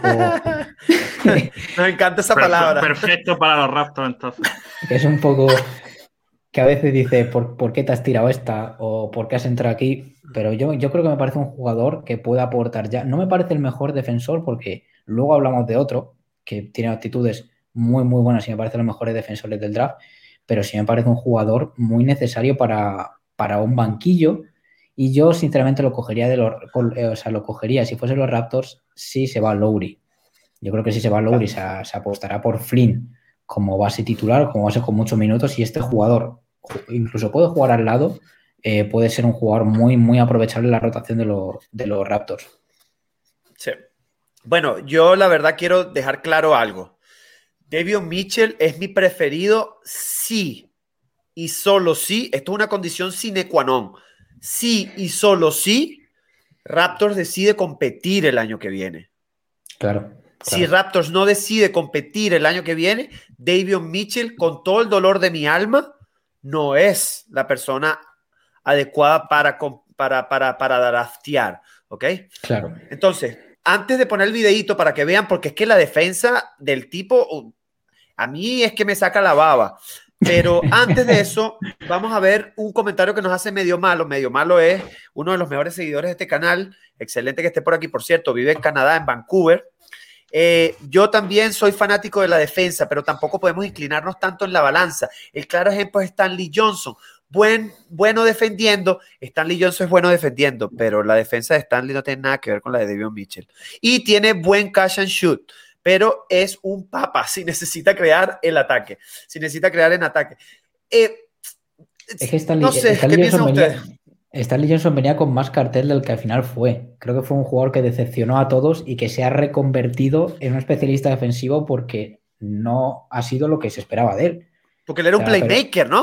Cuando llegó. No, sí, era un jugador, un 3D, era un jugador que podía notar que decías, bueno, este jugador, pues al final no lo ha sido y se ha ido poco a poco reconvertiendo, como puede ser el caso de Ben McLemore en los Lakers. En los Kings parecía que se iba a ser un fuera de serie y no, no lo ha sido y se ha ido reconvirtiendo. Pero es que Devion Mitchell creo que puede dar mucho más. Un jugador con mucha más garra y mucha más pasión que Stanley Johnson, que no es muy difícil. ¿eh? Claro. Bueno, es que ah, obviamente eh, medio malo, para que entiendas por lo menos mi punto de vista, lo que yo me refiero es que el componente defensivo tiene que estar en el jugador que draftee Raptor o que tenga Raptors. Ahora, las otras características ofensivas, ya eso dependerá de muchos factores, pero el, el que tenga el componente defensivo tiene que estar, ya sea bueno, porque ah, yo digo porque a mí, me gusta, pero más que todo es porque Nick Nurse, si no, no te juega minutos. Así de sencillo. Mira a Thomas. Un tipo que te, que te promediaba excelentes porcentajes en triple y en tiros clutch siempre te la metía y el chamo no le dieron un minuto. Y, al sol de hoy no están Raptors. Es porque no juega defensa, así de sencillo. Es lamentable, pero es lo que hay. Y es la, y es la cultura de Raptors. Y yo no estoy en desacuerdo. Pero bueno, vamos a, vamos a ver esto un momentico, chicos. Vamos a ver esto, vamos a ver esta primera parte, que es la defensa de este pana. Es un, chico muy pegajoso, ¿eh? Se queda pegado en las defensas. Y yo aquí quiero que vean es cómo defiende él a Kate Cunningham en algunas de las oportunidades. A mí me parece un jugador también que eh, se parece, claro, la comparación es muy buena, se parece a Marcus Smart porque el paso lateral es muy bueno y no recula. Me refiero, si el otro vuelve para atrás, le sigue. No, no recula en ningún momento y me parece muy, muy bueno. Muy buena y hay, hay, una, hay unos ejemplos aquí que es un motor increíble. Aquí ah, mira cómo movió la cadera y le robó el balón allí. Es que eso es. Aquí le robó el balón. A ver. Sí, es un jugador que no te deja, no te deja pensar. Ah, mira, contra Kate Cunningham. Aquí, aquí, aquí Cunningham. Kate Cunningham es muy alto, ¿eh? Para ser un base. Es un jugador. No le deja pensar, ¿eh? Es asfixiante. Mira, mira, busca el balón y, ni siquiera convierte en pérdida. Sí, pero del, que te voy a hablar ahora, ahora que hablaremos, ojo, ese también, ese también te va a enamorar, ¿eh? Bueno, es que estuve hablando con Roberto del que realmente, el que a mí me gustaría, en el caso de que Raptor no decida competir, eh, sí, sí, no, no. Bueno, yo creo que está claro, ¿no? no pues, vamos a ver una acción más y ya está. Es que el tipo es. A mí es que me vuelve loco. Muy, muy explosivo, tira bien de media distancia, eh, se, genera bien sus tiros. No sé, a mí tiene, un buen, tiene, Que sale tiene un abajo también primer paso increíble, ¿no? Sí. Me parece. Sí, sí, sí, es un jugador muy explosivo que tiene un primer paso. Luego a lo mejor la toma de decisiones en ataque a veces falla un poco, pero yo creo que se ha visto lo que es. Un jugador que te aporta en ataque y en defensa. Y creo que excel- excelente cash and shooter también. Sí, Pero sí, bueno. sí. Eso yo que lo puede mejorar, pero sí. Bueno, vamos a pasar al siguiente. Eh, vamos a pasar al siguiente. Ah, De momento estamos bien. Que eh, lo definimos así, como que el prospecto de rendimiento lento o rápido, pero con potencial a ser All NBA. O sea, el que, Sí. digamos, el que tiene pff, potencial de llegar muy lejos, pero obviamente te va a empezar desde, desde abajo, ¿no? Sí, Te va a Sí, empezar muy lento. Entonces vamos a ver quién es ese. es No uno de si mis favoritos, ¿eh? Es uno de mis jugadores favoritos, es una de, vamos, una de, mi- de mis debilidades en este draft. Y es Scotty Barnes. Bueno, pues vamos con Scotty Barnes. Eh, puede jugar de trade de 4 de la Universidad de Florida State. Las comparaciones que he encontrado son con Jabari Parker, que conoce muy bien Javi, y Draymond Green. Eh, puntos fuertes, poderío físico y versatilidad. Eh, ataca el aro con fuerza, con velocidad. Puede defender todas las posiciones gracias a su gran movimiento, eh, su desplazamiento lateral. Y bueno, juega con mucha energía en ambos, en ambos lados de la cancha y es capaz de pasar bien el balón desde posiciones interiores. Puntos débiles, su tiro en suspensión no es demasiado bueno y por lo tanto no es una amenaza desde el tiro. No maneja demasiado bien el balón y el tiro libre también es bastante regular. Yo creo que la comparación es Draymond Green. Si la gente se imagina cómo juega Draymond Green, es este jugador. Es un jugador que te sube el balón, siendo cuatro, eh, que genera juego, que manda al equipo a jugar, que tiene muy buena visión. Y no solo eso, que tiene mucha garra, tiene mucha energía. Y por eso he dicho que Devion Mitchell no es el único que tiene mucha energía en, estos jugadores, porque este a mí me gusta mucho. Es muy inteligente, es un jugador muy inteligente con y sin balón. Y eso es al final lo importante para un chaval de 18 años. La comparación con Jabari Parker me parece más por el, por el físico. Eh, tiene mejor físico a la hora de entrar a canasta, a la hora de hacer un mate que Draymond Green. Eh, por eso creo que la comparación con Jabari Parker es buena. Eso sí, Jabari Parker no, no dirigía también el juego. A mí este jugador me gusta muchísimo y lo he, lo he seleccionado, o sea, lo he dicho para los Raptors, eh, también teniendo en cuenta lo que pueden hacer. Si se va hacia Cam o lo que puede pasar. eh, por eso me parecía interesante tenerlo de cuatro, también lo que pasaría con Boucher. Se podrían entender muy bien, son dos jugadores que podrían jugar perfectamente. Este dirigiendo el juego, el Boucher, o debajo de la canasta o abierto. No sé, me parece un jugador muy, muy bueno y que tiene potencial para ser All NBA, para ser un jugador total. Sí, sí, definitivamente. Bueno, no sé, es que a, a mí este tipo, tengo que ser sincero, a mí este tipo de perfiles me preocupan un poco. eh. Me preocupan un poco, pero sí, su actitud, parece que el tipo tiene una actitud guerrera, una, una actitud competitiva, y eso de verdad que llama mucho la atención. Eh, al parecer defiende muy bien. Vamos a ver igual Sí. unos videitos. eh, pero no sé. Roberto, te hago una pregunta. Entre Garuba y este señor, ¿a quién prefieres tú? Obviamente Garuba, este, pero... a este señor no lo he visto y a Garuba lo he visto muchísimo, entonces me, me- me tira más por Garuba, pero vaya, que no, no he visto a este Scotty Barnes, así que tampoco lo puedo decir. Pero bueno, Garuba como lo comparan con Draymond Green, si me dice entre Dra- Draymond Green y Garuba, elijo a Draymond Green, pero como no sé si este va a llegar a ser Draymond Green. Claro, Yo, claro. o sea, a mí, a mí es un estilo de jugador que me gusta mucho. Ya te lo dije en, en otro podcast, se me parece, obviamente, bastante mejor a, a Omari Spellman cuando estaba en la NCAA, pero este es mucho mejor. Este es un jugador que va a ser top 10 sin duda. Y Garuba, cuidado, ¿eh? Cuidado que Garuba se le tiene en Garuba va para 15, arriba. 17, pero cuidado que no salga entre los 10 primeros o entre los 6, 7 primeros, ¿eh? Que luego al Bueno, final es el que draft sí. da sorpresas. Como juegue Sí. bien los playoffs de la liga, va a seguir Claro, ahí para arriba. está, ahí está, que ese sí se le va a seguir viendo, a los demás no. Bueno, yo les digo de una vez, si Raptors no compite, yo es que Garuba, Wagner o este chico son, las, son, son los, Sí. Wagner son muy, los- muy bueno. los prospectos que, que a mí me gustarían más. Este chico, Scotty Barnes, Garuba y, o, o Wagner, me encantaría. Wagner es un jugador muy, muy, muy bueno y que a ver dónde cae, porque ese también es importante, a ver dónde cae. Escu- he visto gente que lo pone, he visto mock draft que lo ponen de quinto, de quinto y hasta Ah. de sexto. Yo, wow. A, a Wagner. A Wagner, sí. Yo creo que es bastante arriba, pero, pero bueno. Yo lo pondría entre los 15 primeros, entre el 10 y el 15, más o menos. A mí chico, se, también defiende bien. De Scotty Vance es que puede defender todas las posiciones. O sea, es un 4 y está defendiendo al base y luego él sube el balón y dirige el juego perfectamente. Y a mí me parece un jugador que poco a poco puede ser muy importante en la liga. No creo que tenga ese rendimiento tan rápido como puede tener Mitchell, pero es que defensivamente es una máquina. Es una tremenda máquina defensivamente. A mí, me, causa mucha duda porque su, mejor faceta de juego, que es distribuir el balón con ese tamaño, es que no va a tener el balón. si no lo tiene mala que lo va a tener con Fred y También sabe moverse sin balón, sabe jugar muy, muy bien sin balón. Yo te digo, es un jugador inteligente eh, que sabe, sabe adaptarse a los sistemas, que es lo importante, y tiene mucha, mucha, mucha inteligencia, mucho IQ. Ahora, lo que podría mejorar es su tiro, pero Draymond Green también cuando llegó a la liga no, no, tiraba nada de bien. fíjate lo que es ahora. A mí es un jugador que me gusta mucho, que a ver dónde cae, porque hay jugadores que parecen muy buenos y luego caen en un sitio que no se desarrolla y al final se queda en el olvido. Y es muy importante también saber por eso dónde caen. Y eso también es trabajo de los Raptors, saber quién le va a venir bien. Sí. Sí, es que, como te digo, todo va a depender de la decisión que tomen. Todo, mire ese tapo. wow. Es, es, una bestia, es una bestia física, pero que también entiende muy bien el juego y tiene mucho IQ. A mí, estos jugadores me pierden, son mi debilidad. Sí, claro, por supuesto, por supuesto que sí. Bueno, vamos a pasar al siguiente, ¿les parece? Bueno, eh, no, actually, creo que ese fue el último, ¿no? No. No, falta uno. Ok, falta uno. falta uno, ok.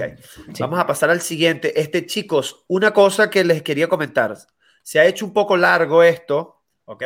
Entonces te voy a preguntar, a, te voy a preguntar, Javi, porque faltan los, después de este que vamos a ver, vienen los, los, de los de segunda ronda.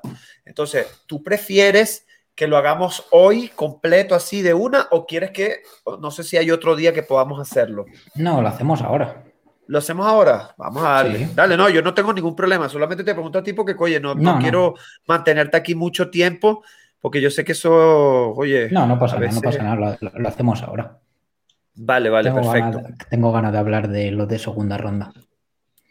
Que los de segunda ronda son los que a veces son los que van a dar un, un palazo. Bueno, esperemos. Sí. Esperemos que así sea.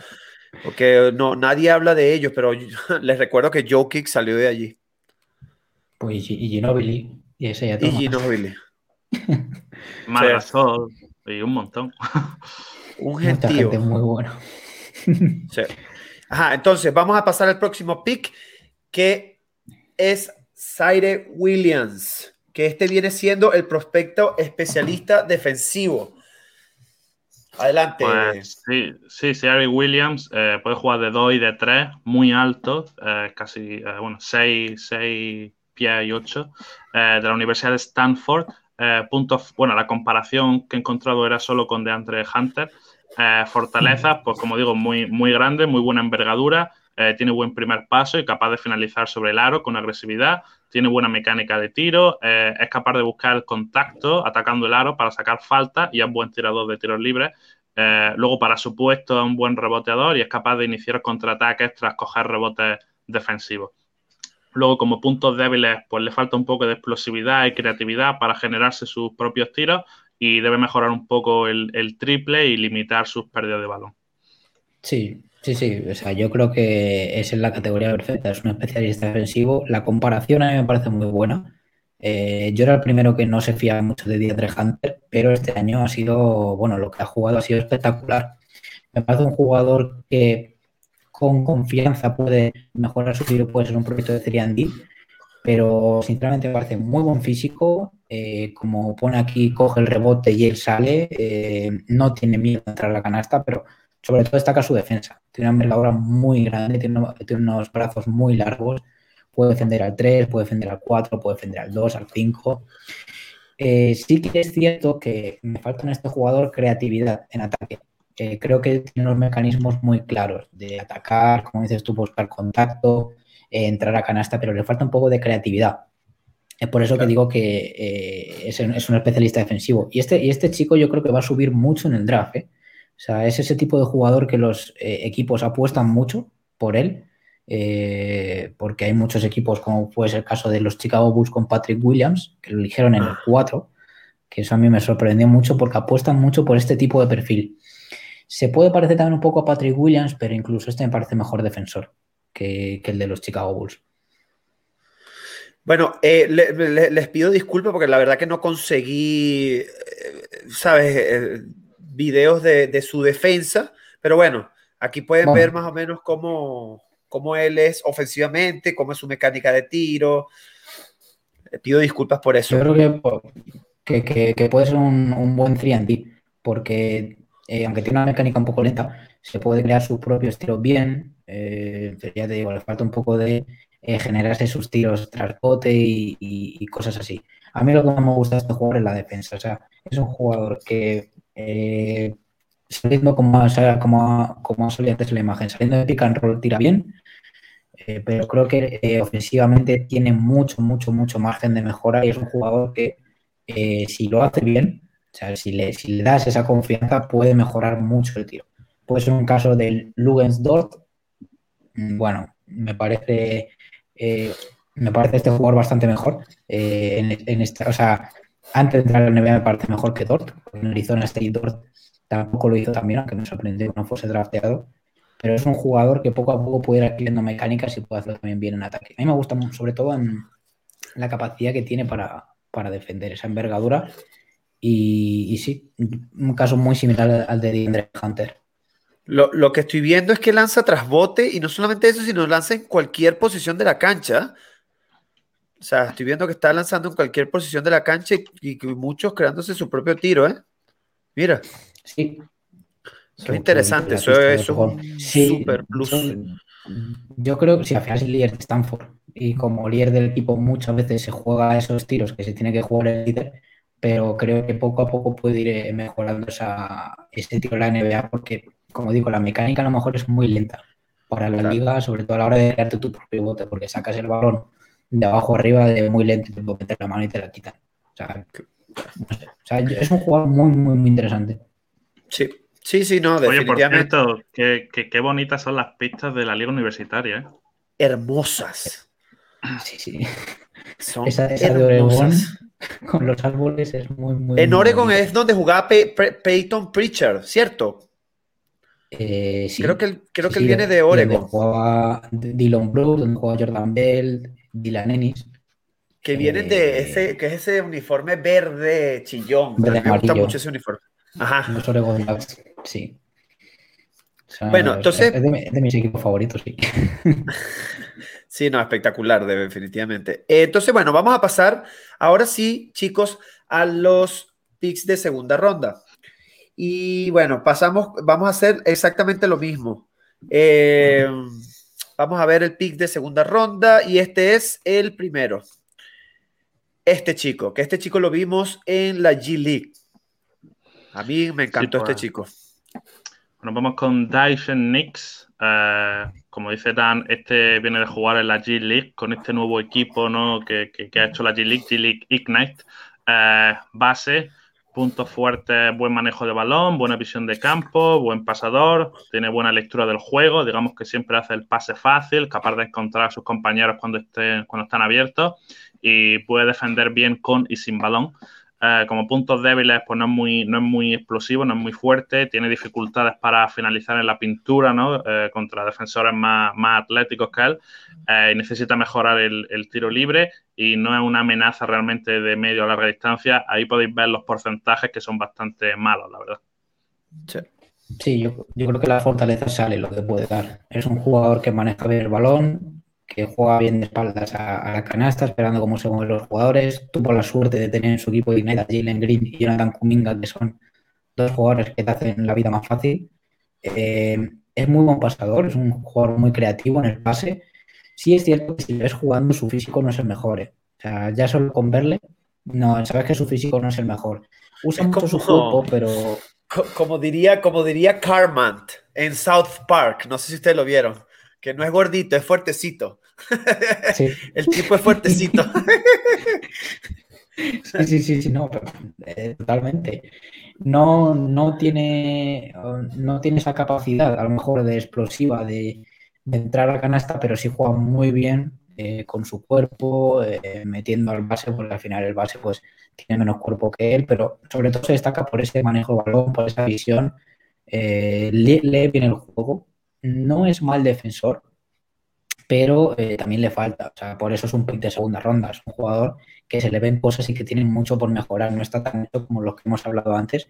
Y a mí de Ignite, yo que, bueno, para la gente que no lo sepa, lo he seguido mucho, he seguido mucho la, la G-League sigue mucho Ignite, me parece un jugador muy, muy bueno eh, y que se puede aprovechar eh, para salir desde el banquillo. No creo que sea un jugador para ser titular en, la NBA, por lo menos el primer segundo año, pero saliendo desde el banquillo, a mí me encantaría. He puesto esta opción por si no cogen a Devin Mitchell y por lo que sea se va Lowry.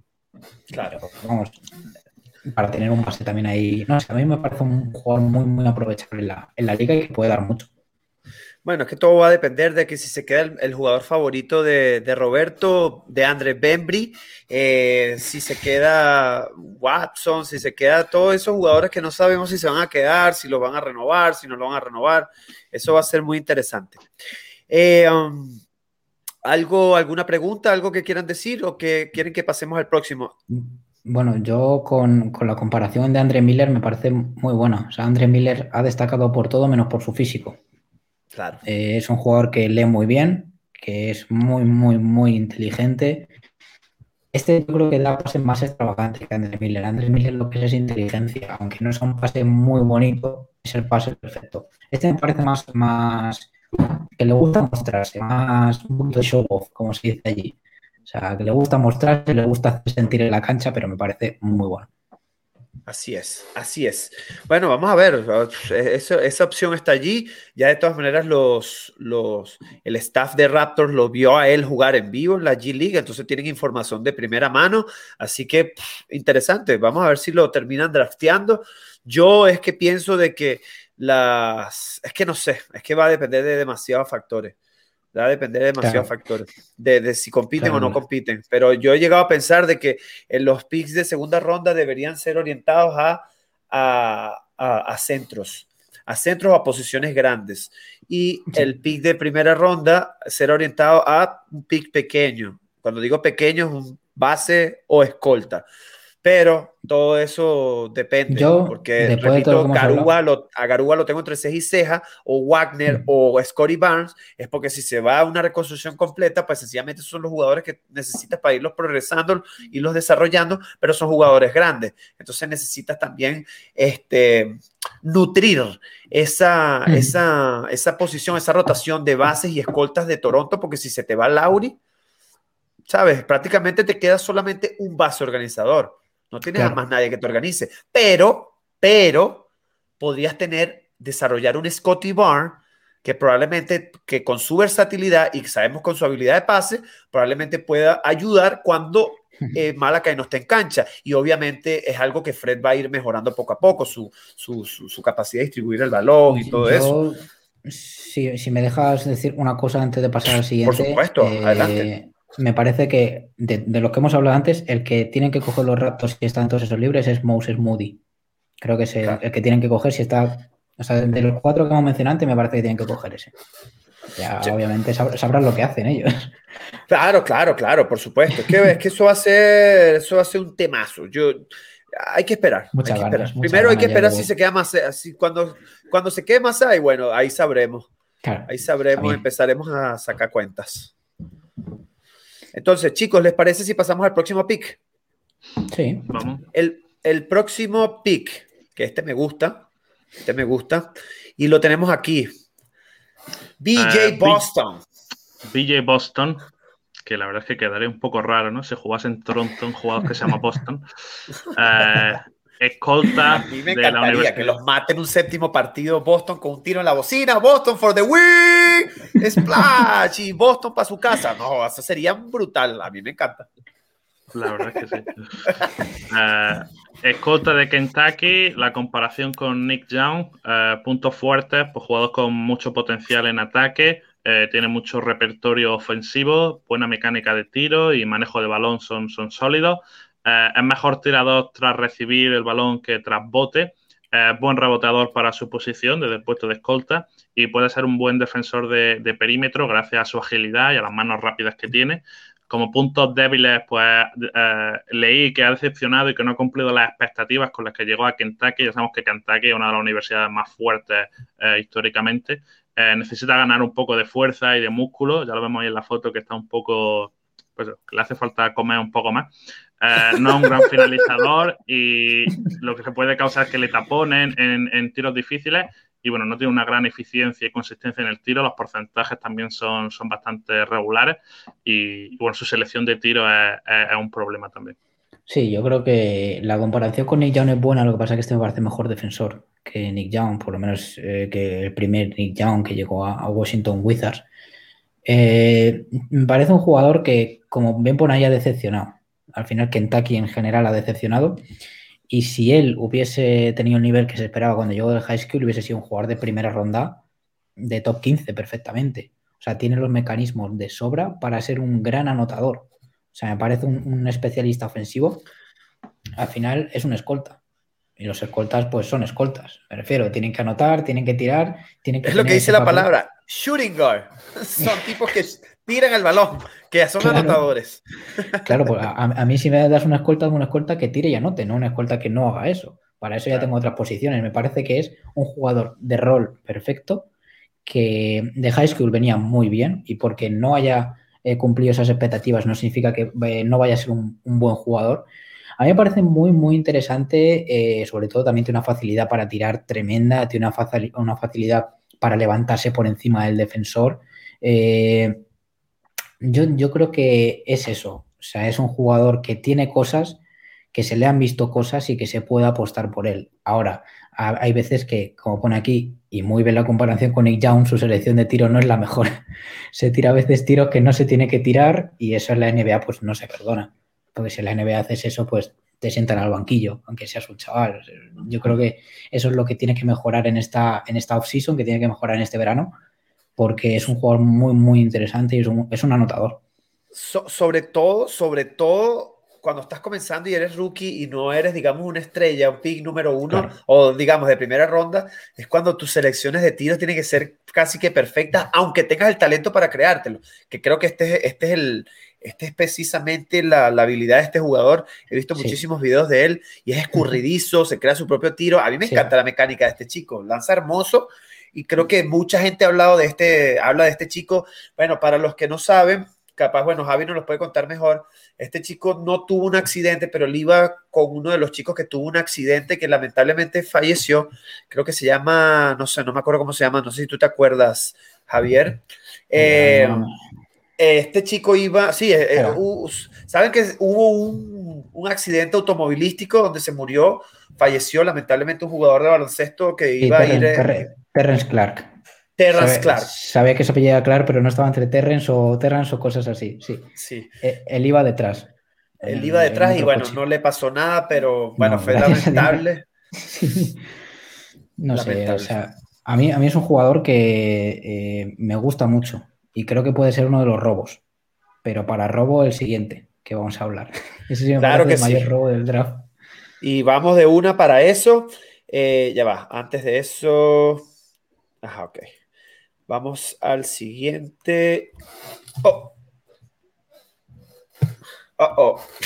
Este. Que te he escuchado hablándolo bastante. Te he escuchado muchísimo hablar de él.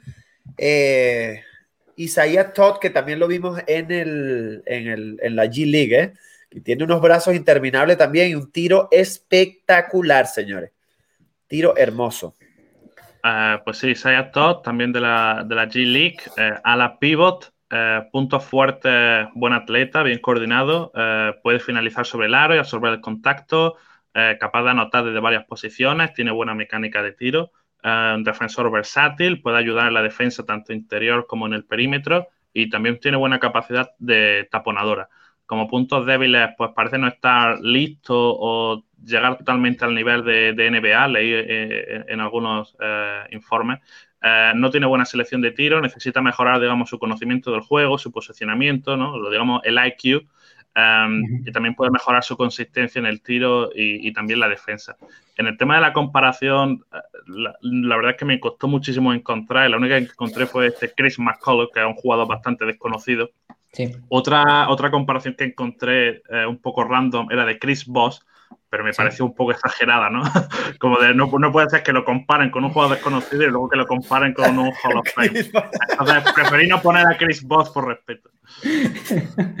No, a, mí, bueno, es que con Chris McCullough, Chris McCullough le vimos muy poco en la NBA, porque luego, yo me acuerdo cuando empecé a ver la G League, eh, que jugaban en Wisconsin, Heard, en el filial de los Bucks, y luego jugaban en el filial de los, de los Rockets, en Valley Vipers, y luego creo que se fue a, Ahora, no sé dónde está ahora mismo, ¿eh? o sea, no, no te voy a mentir ahora mismo, sé que no está en la G League, pero no sé dónde está.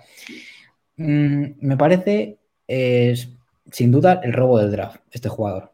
O sea, el que se lo lleve, se lleva un diamante en bruto. Ahora. ¿Qué edad tiene? Disculpa que no vi. ¿Qué edad tiene? ¿Sabes qué edad tiene? La curiosidad. Eh, eh, ah, no, perdón, estaba mirando otro jugador. Creo que tiene 19, ah, ¿no? O 18, creo que, creo que tiene 19. 19, sí, 19. 19, sí, interesante.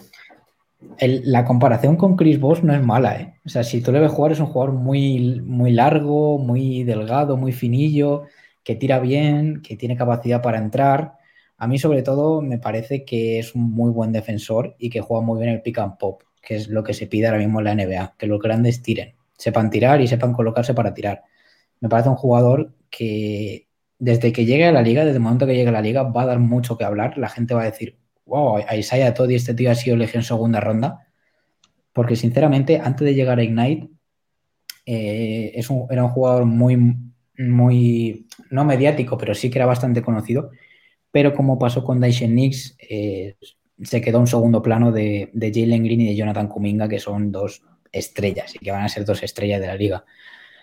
Me parece, ya te digo, que puede hacer todo, pero sí tiene muchas veces lagunas defensivas. A veces, eh, no sé si lo habéis puesto aquí en debilidades, bueno, que, eh, que a veces como que se desconecta del partido, como que está defendiendo a uno pero se le va a la puerta de atrás o cosas así, y eso tiene que mejorar y es por eso que está aquí, si no estaría entre los 10 primeros.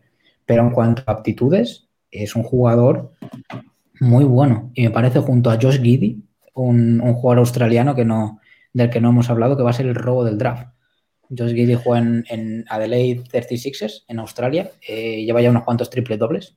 En la misma liga en la que estuvo la Melo Ball antes de, venir a la liga. Y me parece, me parece que ese jugador va a subir mucho y va a sorprender a muchos. Y a Isaiah Todd creo que también. Sí, ese, ese, australiano lo he escuchado bastante, lo he escuchado muchísimo. Eh, tiene, tiene, tiene sí una mecánica de tiro bien que tiene que trabajar, indudablemente. Pero sí, el tipo es altísimo, maneja muy bien el balón y la pasa súper bien y finaliza muy bien. Sí, he visto, es, un, jugador muy, muy completo, muy ya, yo te diría ya profesional. Al final ha jugado también en la Liga Australiana, que es profesional, y mira la Melo, que bien le vino a jugar ahí. Sí. Sí, no, definitivamente. Vamos a ver unos dos minuticos de este Isaiah Todd, que la verdad que, que a mí también me gusta mucho, ¿eh? Eh, no sé si lo están viendo, ¿lo están viendo? Sí, sí, sí, sí. Mira, es un jugador muy, muy largo, con mucho brazo, que saca muy bien el tiro por arriba y ahí se me parece mucho a Chris Bosh también. Bueno, aquí vemos al 3 a Jared Jack, leyenda de la liga. Mira, Nietzsche le pasa el balón, ¿eh? que estuvimos hablando de él. Es que este lanza por encima de la gente. Sí. Es que el tiro es hermoso. A mí es que me encanta el tiro de este chico. Tiene un tiro muy bonito y fíjate qué envergadura tiene que va a poner ahora el bloqueo. O sea, es un jugador muy alto. Y ahí este Jalen Green, que va a ser seguramente top 3, 4 del draft. A mí me parece un jugador espectacular ahí sea todo. ¿eh? Me parece que va a ser el robo del draft sin ninguna duda. Y si los ratos hacen con él, va a ser, vamos, espectacular. Como muy bien el balón y el tiro de 3 de la esquina. Y tira muy bien. O sea, es un jugador que se abre muy bien en el pick and pop y es así muy largo, muy estilo Durán, Chris Bosh, de ese estilo. Es que es típico de esos jugadores que te lanzan por encima de la gente, que eso siempre es positivo. Mira lo que está, mira todo lo que hace Michael Porter Jr. hoy en día, que mete puntos como le da la gana por sin tanto esfuerzo. Mira Nietzsche. está Dyson Nix también. Que, claro, tú lo ves jugar y dices, pues no tiene un físico espectacular, no es Russell Westbrook precisamente. No, pero no, pero el tipo es competitivo. Bueno, por lo menos yo lo vi y maneja muy bien el balón para el, para el, cuerpo. Y ese ya todo, o sea, me parece un jugadorazo tremendo, que va a ser el robo de, segunda ronda y el robo del draft. Capaz, bueno, eh, en, los Raptors probablemente pueda mejorar su. Vaya, vaya pase de Knicks ahí. Sí. ya te digo, es un jugador que le gusta, le gusta hacerse notar en la pista. Es que mira, mira, mira el pase. Y está Kuminga que era el otro que la pasa ahora. Que Kuminga, este, que probablemente va a ser un, Top 5. Sí, probablemente. Junto a Jalen Green van a ser top 5. Es, vamos, es lo más normal. Sí. sin duda. Entonces, bueno, yo creo que ya nos queda uno más. Eh, un segundito porque esto, esto se salió. a ver. Que este, este, este yo no lo había visto. Y te lo juro que cuando me lo mandaste y empecé a ver videos, obviamente ver videos no es verse partidos, de todo lo que me has, de, todos los que has puesto me he visto partidos completos, pero de este no me había visto un partido completo y no lo he visto, la verdad, pero me vi videos y me impresionó, que es este chico que está aquí.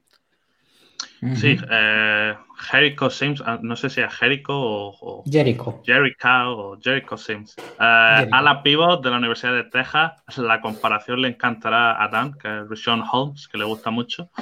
Eh, puntos fuertes, pues jugador interior muy alto, muy atlético, con potencial para ser un gran especialista defensivo, buen taponador, jugador con mucha energía, que puede jugar bien en el, en el pick and roll eh, otro rebote ofensivo o finalizando contraataque, ¿no? A un jugador, digamos, que, la mete eh, cerquita del aro.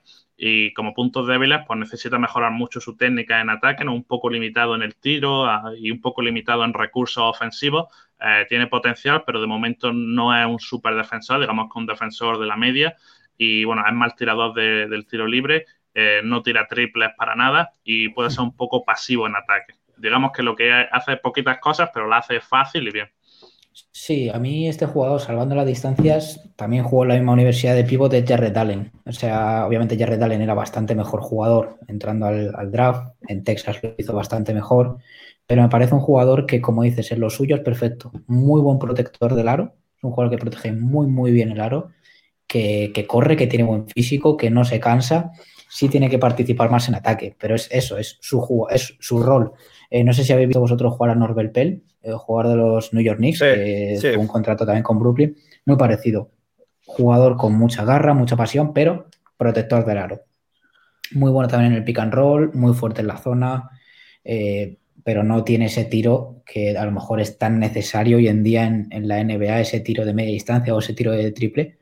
Eh, rebotea muy bien, o sea, creo que es un jugador que rebotea bien, se posiciona bien, mete su cuerpo.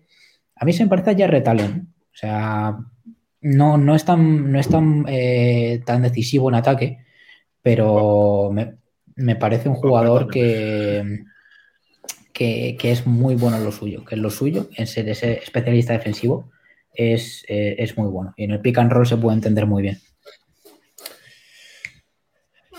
Este, a mí es que eh, me causa ruido este jugador porque es el, e, e, es el perfil que a mí me encantaría que Raptors empiece a trabajar. ya yo lo, vengo diciendo en cada tweet, que tienen demasiado caciques y pocos indios, todos quieren lanzar la pelota, todos se quieren lanzar por encima de 15 tiros. Y pues sencillamente eso, eso, eso está siendo un problema para Raptors. Tiene que haber jerarquía en el equipo tiene que haber jugadores que se lancen cierta cantidad de tiros y la segunda unidad se tiene que lanzar sí o sí cierta cantidad de tiros. Tiene que haber jerarquía, eso es como todo. Por eso es que los Miami Heat tuvieron tantos problemas al principio, porque llegó LeBron y entonces no, no sabía cuál era la jerarquía, la jerarquía, si era LeBron o era Wade. ¿Sabes? Entonces ahí hubo problemas hasta que al final se definió el rol y iba a ser LeBron. Y ahí fue que empezaron a ganar el anillo. Yo, yo bueno, sí, por, eh, por no cortarte mucho, eh, yo creo que, eh, cualquier equipo que quiere ser campeón tiene que tener jugadores que tengan definido su rol. Tiene que tener jugadores para esto y para esto. No todos pueden ser estrellas, no todos pueden jugarse todos los tiros. Hay jugadores para esto y para esto. En el caso de Miami Heat con LeBron tenían a Chris Anderson, para recoger la basura, básicamente, para coger los rebotes y pasarla. Tienen a Simbatier para tirar. Eh, son jugadores que, por ejemplo, a LeBron siempre le han gustado, tener a esos pequeños jugadores de rol. Y creo que si quieres hacer un equipo campeón, no tienes que tener muchos jugadores que quieran protagonismo. Cada jugador tiene que, tiene que tener su rol y, este jugador sería perfecto en ese rol defensivo de, protector del aro. Claro.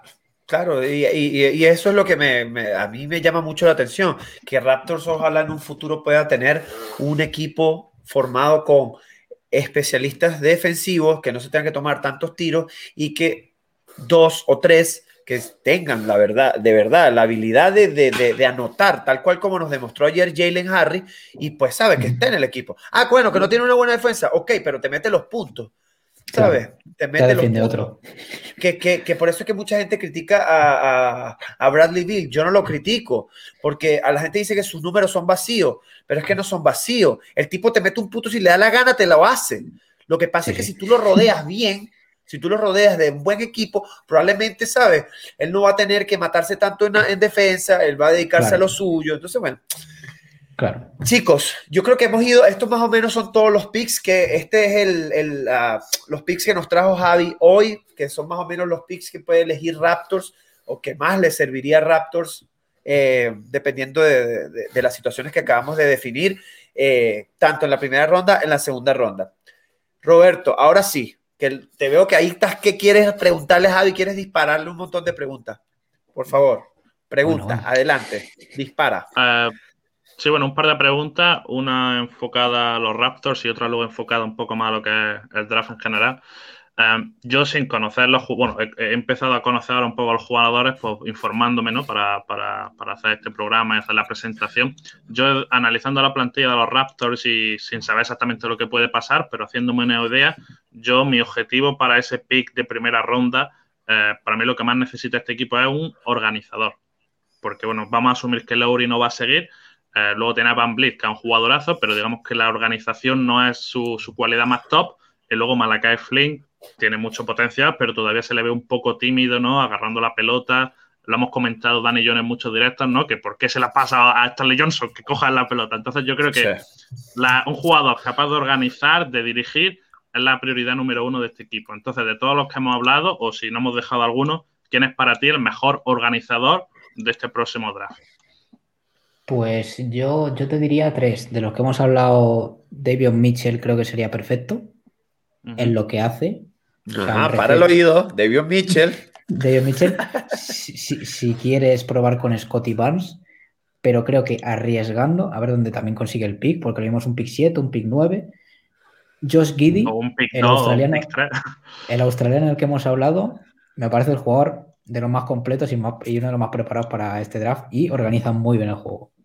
Ahí lo dejo, si quiere arriesgar los Raptors. Sí, es que. Me, voy a subir al carro de Davion Mitchell. Es que Josh ah. Giddy, Josh Giddy, la gente está vuelta loca con él, pero es que yo insisto, es que es lamentable, es, el entrenador que tenemos. Yo veo a Josh Giddy en, Raptors no viendo minutos, te lo digo de una. Ahí cuando... Me, habéis pedido un, organizador de juego. Sí, sí, no, por supuesto, por supuesto. Es que yo, yo, estoy, yo, yo le estoy diciendo a, a Roberto que la opción que tú le estás dando de Josh Giddy, que es un excelente organizador, pero en Raptors, porque ya yo he visto videos del chico y el chico no es excelente defensor, no, no, lo es, no, lo es, porque es lo que es lo, es lo primero que veo.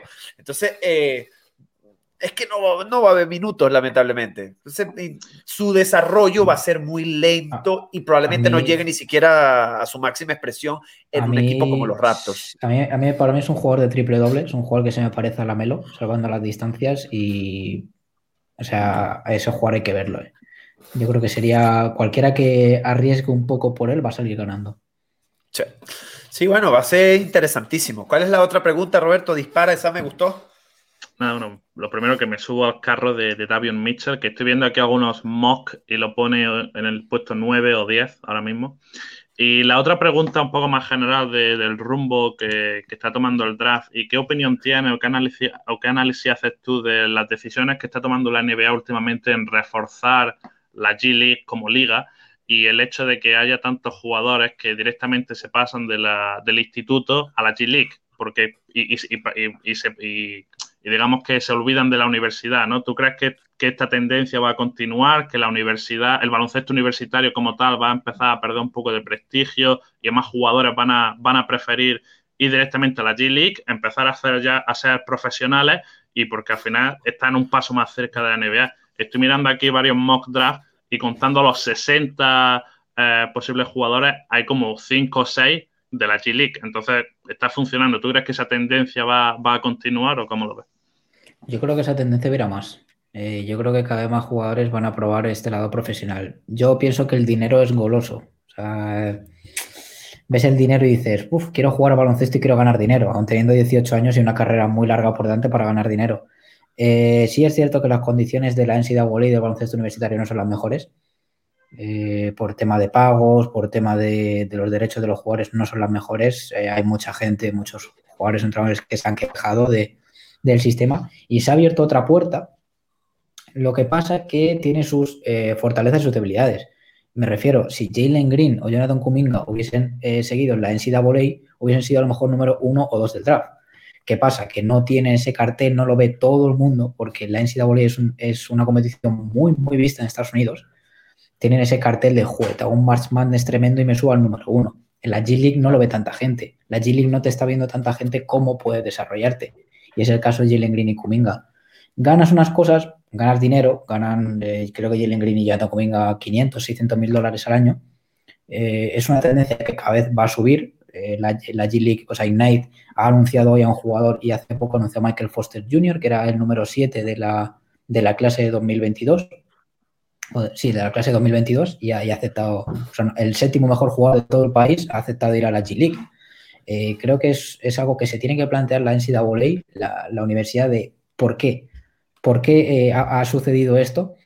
También es importante eh, tener en cuenta que la NBA siempre quiere tener todo controlado y la NBA ha tenido ah, estos últimos años, desde que cambió el patrocinio de la G-League, desde que cambió el patrocinio con, con, con Gatorade, con Gatorade ha metido mucho más dinero, ha invertido mucho más en la G-League y quiere que jugadores suyos se formen ahí.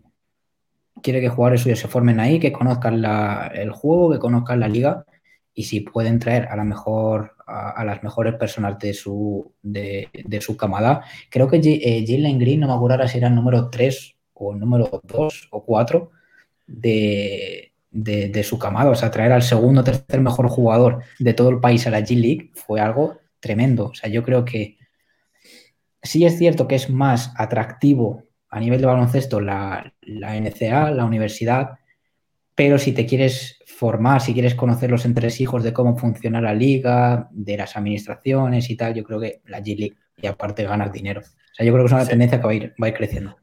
Bueno, eso, yo, yo la verdad tengo dudas con respecto a eso porque si tú te, le preguntas a cualquier persona en Estados Unidos, la gente ve más baloncesto universitario que de la NBA. Que de la ah. NBA. Eso me lo dijo un, chico que ni siquiera ve baloncesto, no ve NBA, y me dijo, Daniel, aquí la gente no ve NBA, aquí la gente se vuelve loca con las universidades, pero loca, loca, que la gente lleva las camisas todo el día, que es una locura, pero eso sí, es algo momentáneo, que es cuando está el, periodo de, competición de la universidad. Digamos que la NBA es como más, es más prolongada, hasta durante todo el año, porque entonces se acaba la, la, NBA, entonces después hay un cierre de mercado, hay una agencia libre, hay un draft, entonces, ¿sabes? Como que siempre tenemos NBA en la cabeza. En cambio, la universidad es un poco distinto, porque lo que puede pasar es que uno, un jugador en la universidad se vaya para otra universidad, si le ofrecen una mejor beca, tal y qué sé yo. Pero eso fueron sus palabras. Y yo le dije, wow, no, imposible, ¿sabes? No, es que me cuesta creerlo, pero cuando tú ves un partido de universidad, una locura la gente, cómo vive. Yo prefiero, yo me muero por ver un partido de universidad de la NCAA, porque debe ser una, una locura el ambiente. Si ya de por sí cuando veo los partidos de Toronto, eso es, es algo mágico. Ahora, un partido de, de, universidad impresionante. Una cosa aquí que quiero decir rápido, soy Nick, está por acá. Qué bueno, mi pana, que estés por aquí. Soy Nick, el más grande. Qué bueno, que están súper contentos de que los Knicks clasificaron a los playoffs después de siete años. Qué bueno, qué excelente. Y ahora van a seguir surgiendo y surgiendo y surgiendo. Gracias por estar aquí, mi pana, que él siempre nos hace right. Los Knicks que le han ganado a los Hornets en la prórroga, por cierto. Excelente, buenísimo, buenísima victoria allí que seguramente los va a posicionar en cuarto posición, creo, quinta posición. Bueno, depende de lo que haga Miami y Atlanta. Hoy, hoy, dejamos ganar a Miami, no pasa nada. Milwaukee va a dejar ganar a Miami y nos enfrentamos a Atlanta, a Nueva York en primera ronda. Yo creo que Milwaukee debería jugar este partido duro para, para verse, para, para, para empezar a evaluar, empezar a ver opciones de unos posibles pero, enfrentamientos. Pero es que si ganas a Miami, lo mismo te enfrentas a Miami en primera ronda. Milwaukee va a salir con los suplentes de los suplentes. Dijeron ya. No, no, no, lo sé, no lo sé, pero me lo imagino, vaya. Ah, bueno. vamos. un anuncio importante es que ya Lauri no va a jugar su último partido. Cagones, ¿ves? Es que él tiene cojones, ¿ves? No como ustedes. Tiene que jugar con quien sea. Con quien sea. Y como eso hay, que lucharla con quien sea. Yo estoy de acuerdo con él.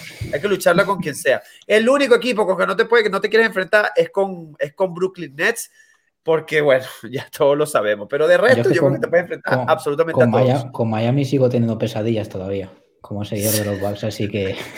Sí, pero tenías pesadillas porque no tenían a Holiday. Ahorita con Holiday es otra historia. Va a ser otra historia.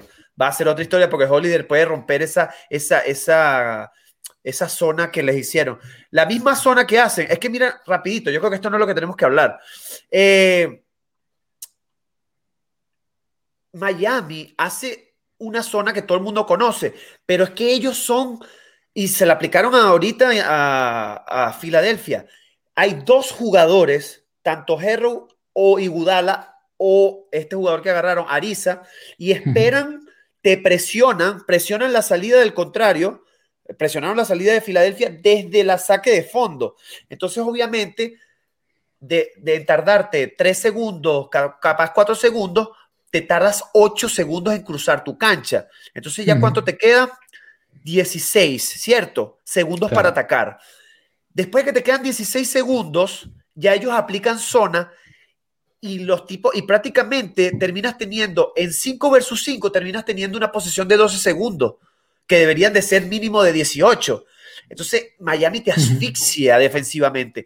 Y por eso es que tienes que tener, tienes que tener un jugador con un IQ y un, una con un manejo de balón súper casi élite, tipo Holiday, Harden, estos jugadores que son, que crean mucho con el balón en las manos para romper ese tipo de, de, de, defensa. Yo Miami sí le tengo mucha confianza, pero contra, contra jugadores así, ya tú vas a ver cómo eso se va a romper. Vamos a ver, capaz estoy equivocado. Vamos a ver, vamos a ver. sí, los cagones no caen en primera ronda, caen en segunda. Mira, este, eh, una última pregunta y yo creo que con esto podemos terminar. Yo creo que con esto podemos terminar. Soy Nick, qué bueno que estés por aquí. Nosotros estuvimos hablando del draft, hicimos una diapositiva. De todas maneras, esto va a estar por YouTube, por si le quieres echar un vistazo, y va a estar por parte. Una cosa,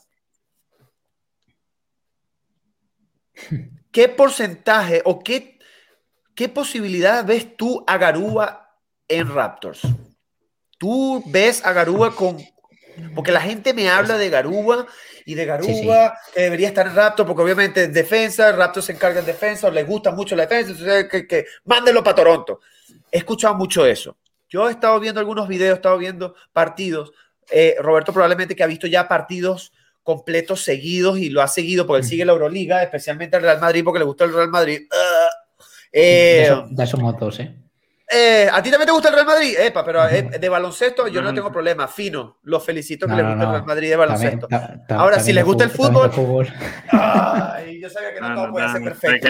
Te, quedaste solo, Dan. no, no importa, prefiero quedarme solo. Eh, pero chicos, una cosa. No, yo estoy echando broma, estoy echando broma. Yo, la verdad, a mí me encanta el deporte, me gustan todos los equipos. Sí tengo una cierta riña por, eh, por el Real Madrid que me creó mi papá desde chiquito y eso es una cosa que no me puedo quitar la cabeza. Digamos que no tengo personalidad. Eh, entonces, lo cierto del caso es que me han hablado mucho del tema Garuba y la verdad que lo poco que he visto, he visto que es un chico joven con excelentes fundamentos defensivos, con, eh, con excelentes fundamentos eh, eso, defensivos, de ayudas, está mejorando, o, yo le he visto habilidades de pasar el balón, de playmaking, increíble, yo me quedé absolutamente loco.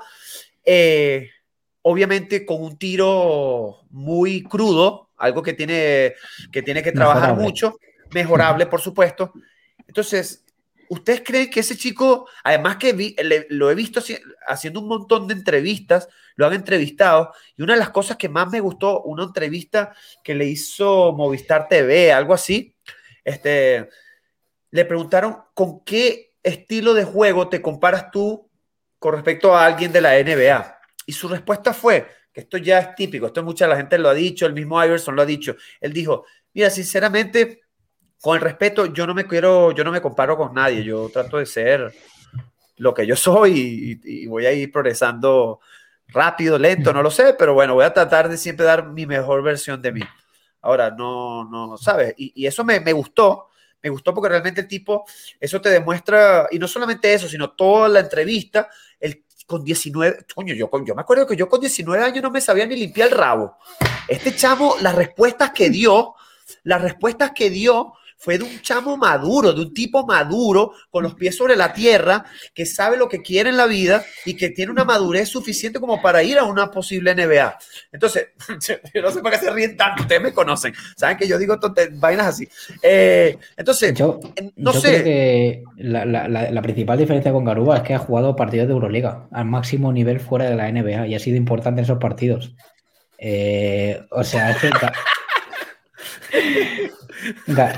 Garúa lo tiene, vamos, yo creo que es el jugador más experimentado para llegar. Sé que siendo decisivo en partidos de Euroliga contra equipos muy serios y muy buenos jugadores, y encima estando bajo las órdenes de Pablo Lasso, yo creo que tiene todo para triunfar. Ahora, eh, depende de dónde esté el pick, el pick de Raptors. Si quieren mm, arriesgar, por así decirlo, en el 7, 8, 9, pueden coger a Garúa perfectamente, vamos. Eh, yo creo que puede ser un, porcentaje, alto. ¿eh? Además que ha trabajado con Escariolo, lo conoce perfectamente. A, ver si va a los Juegos Olímpicos este verano. Eh, yo creo que puede ir perfectamente. Yo creo que es un porcentaje alto, ¿eh? O sea, yo creo que los equipos se van a arriesgar por él. Que a nosotros particularmente en el canal nos interesa porque seguramente nos caería toda esa gente del Real Madrid fanático del Real Madrid y seguramente nos, no, bueno, cada quien tendrá su canal, pero obviamente si Garúa entra a Toronto, nosotros vamos a ser uno de los que vamos a crear contenido de Garúa, por supuesto.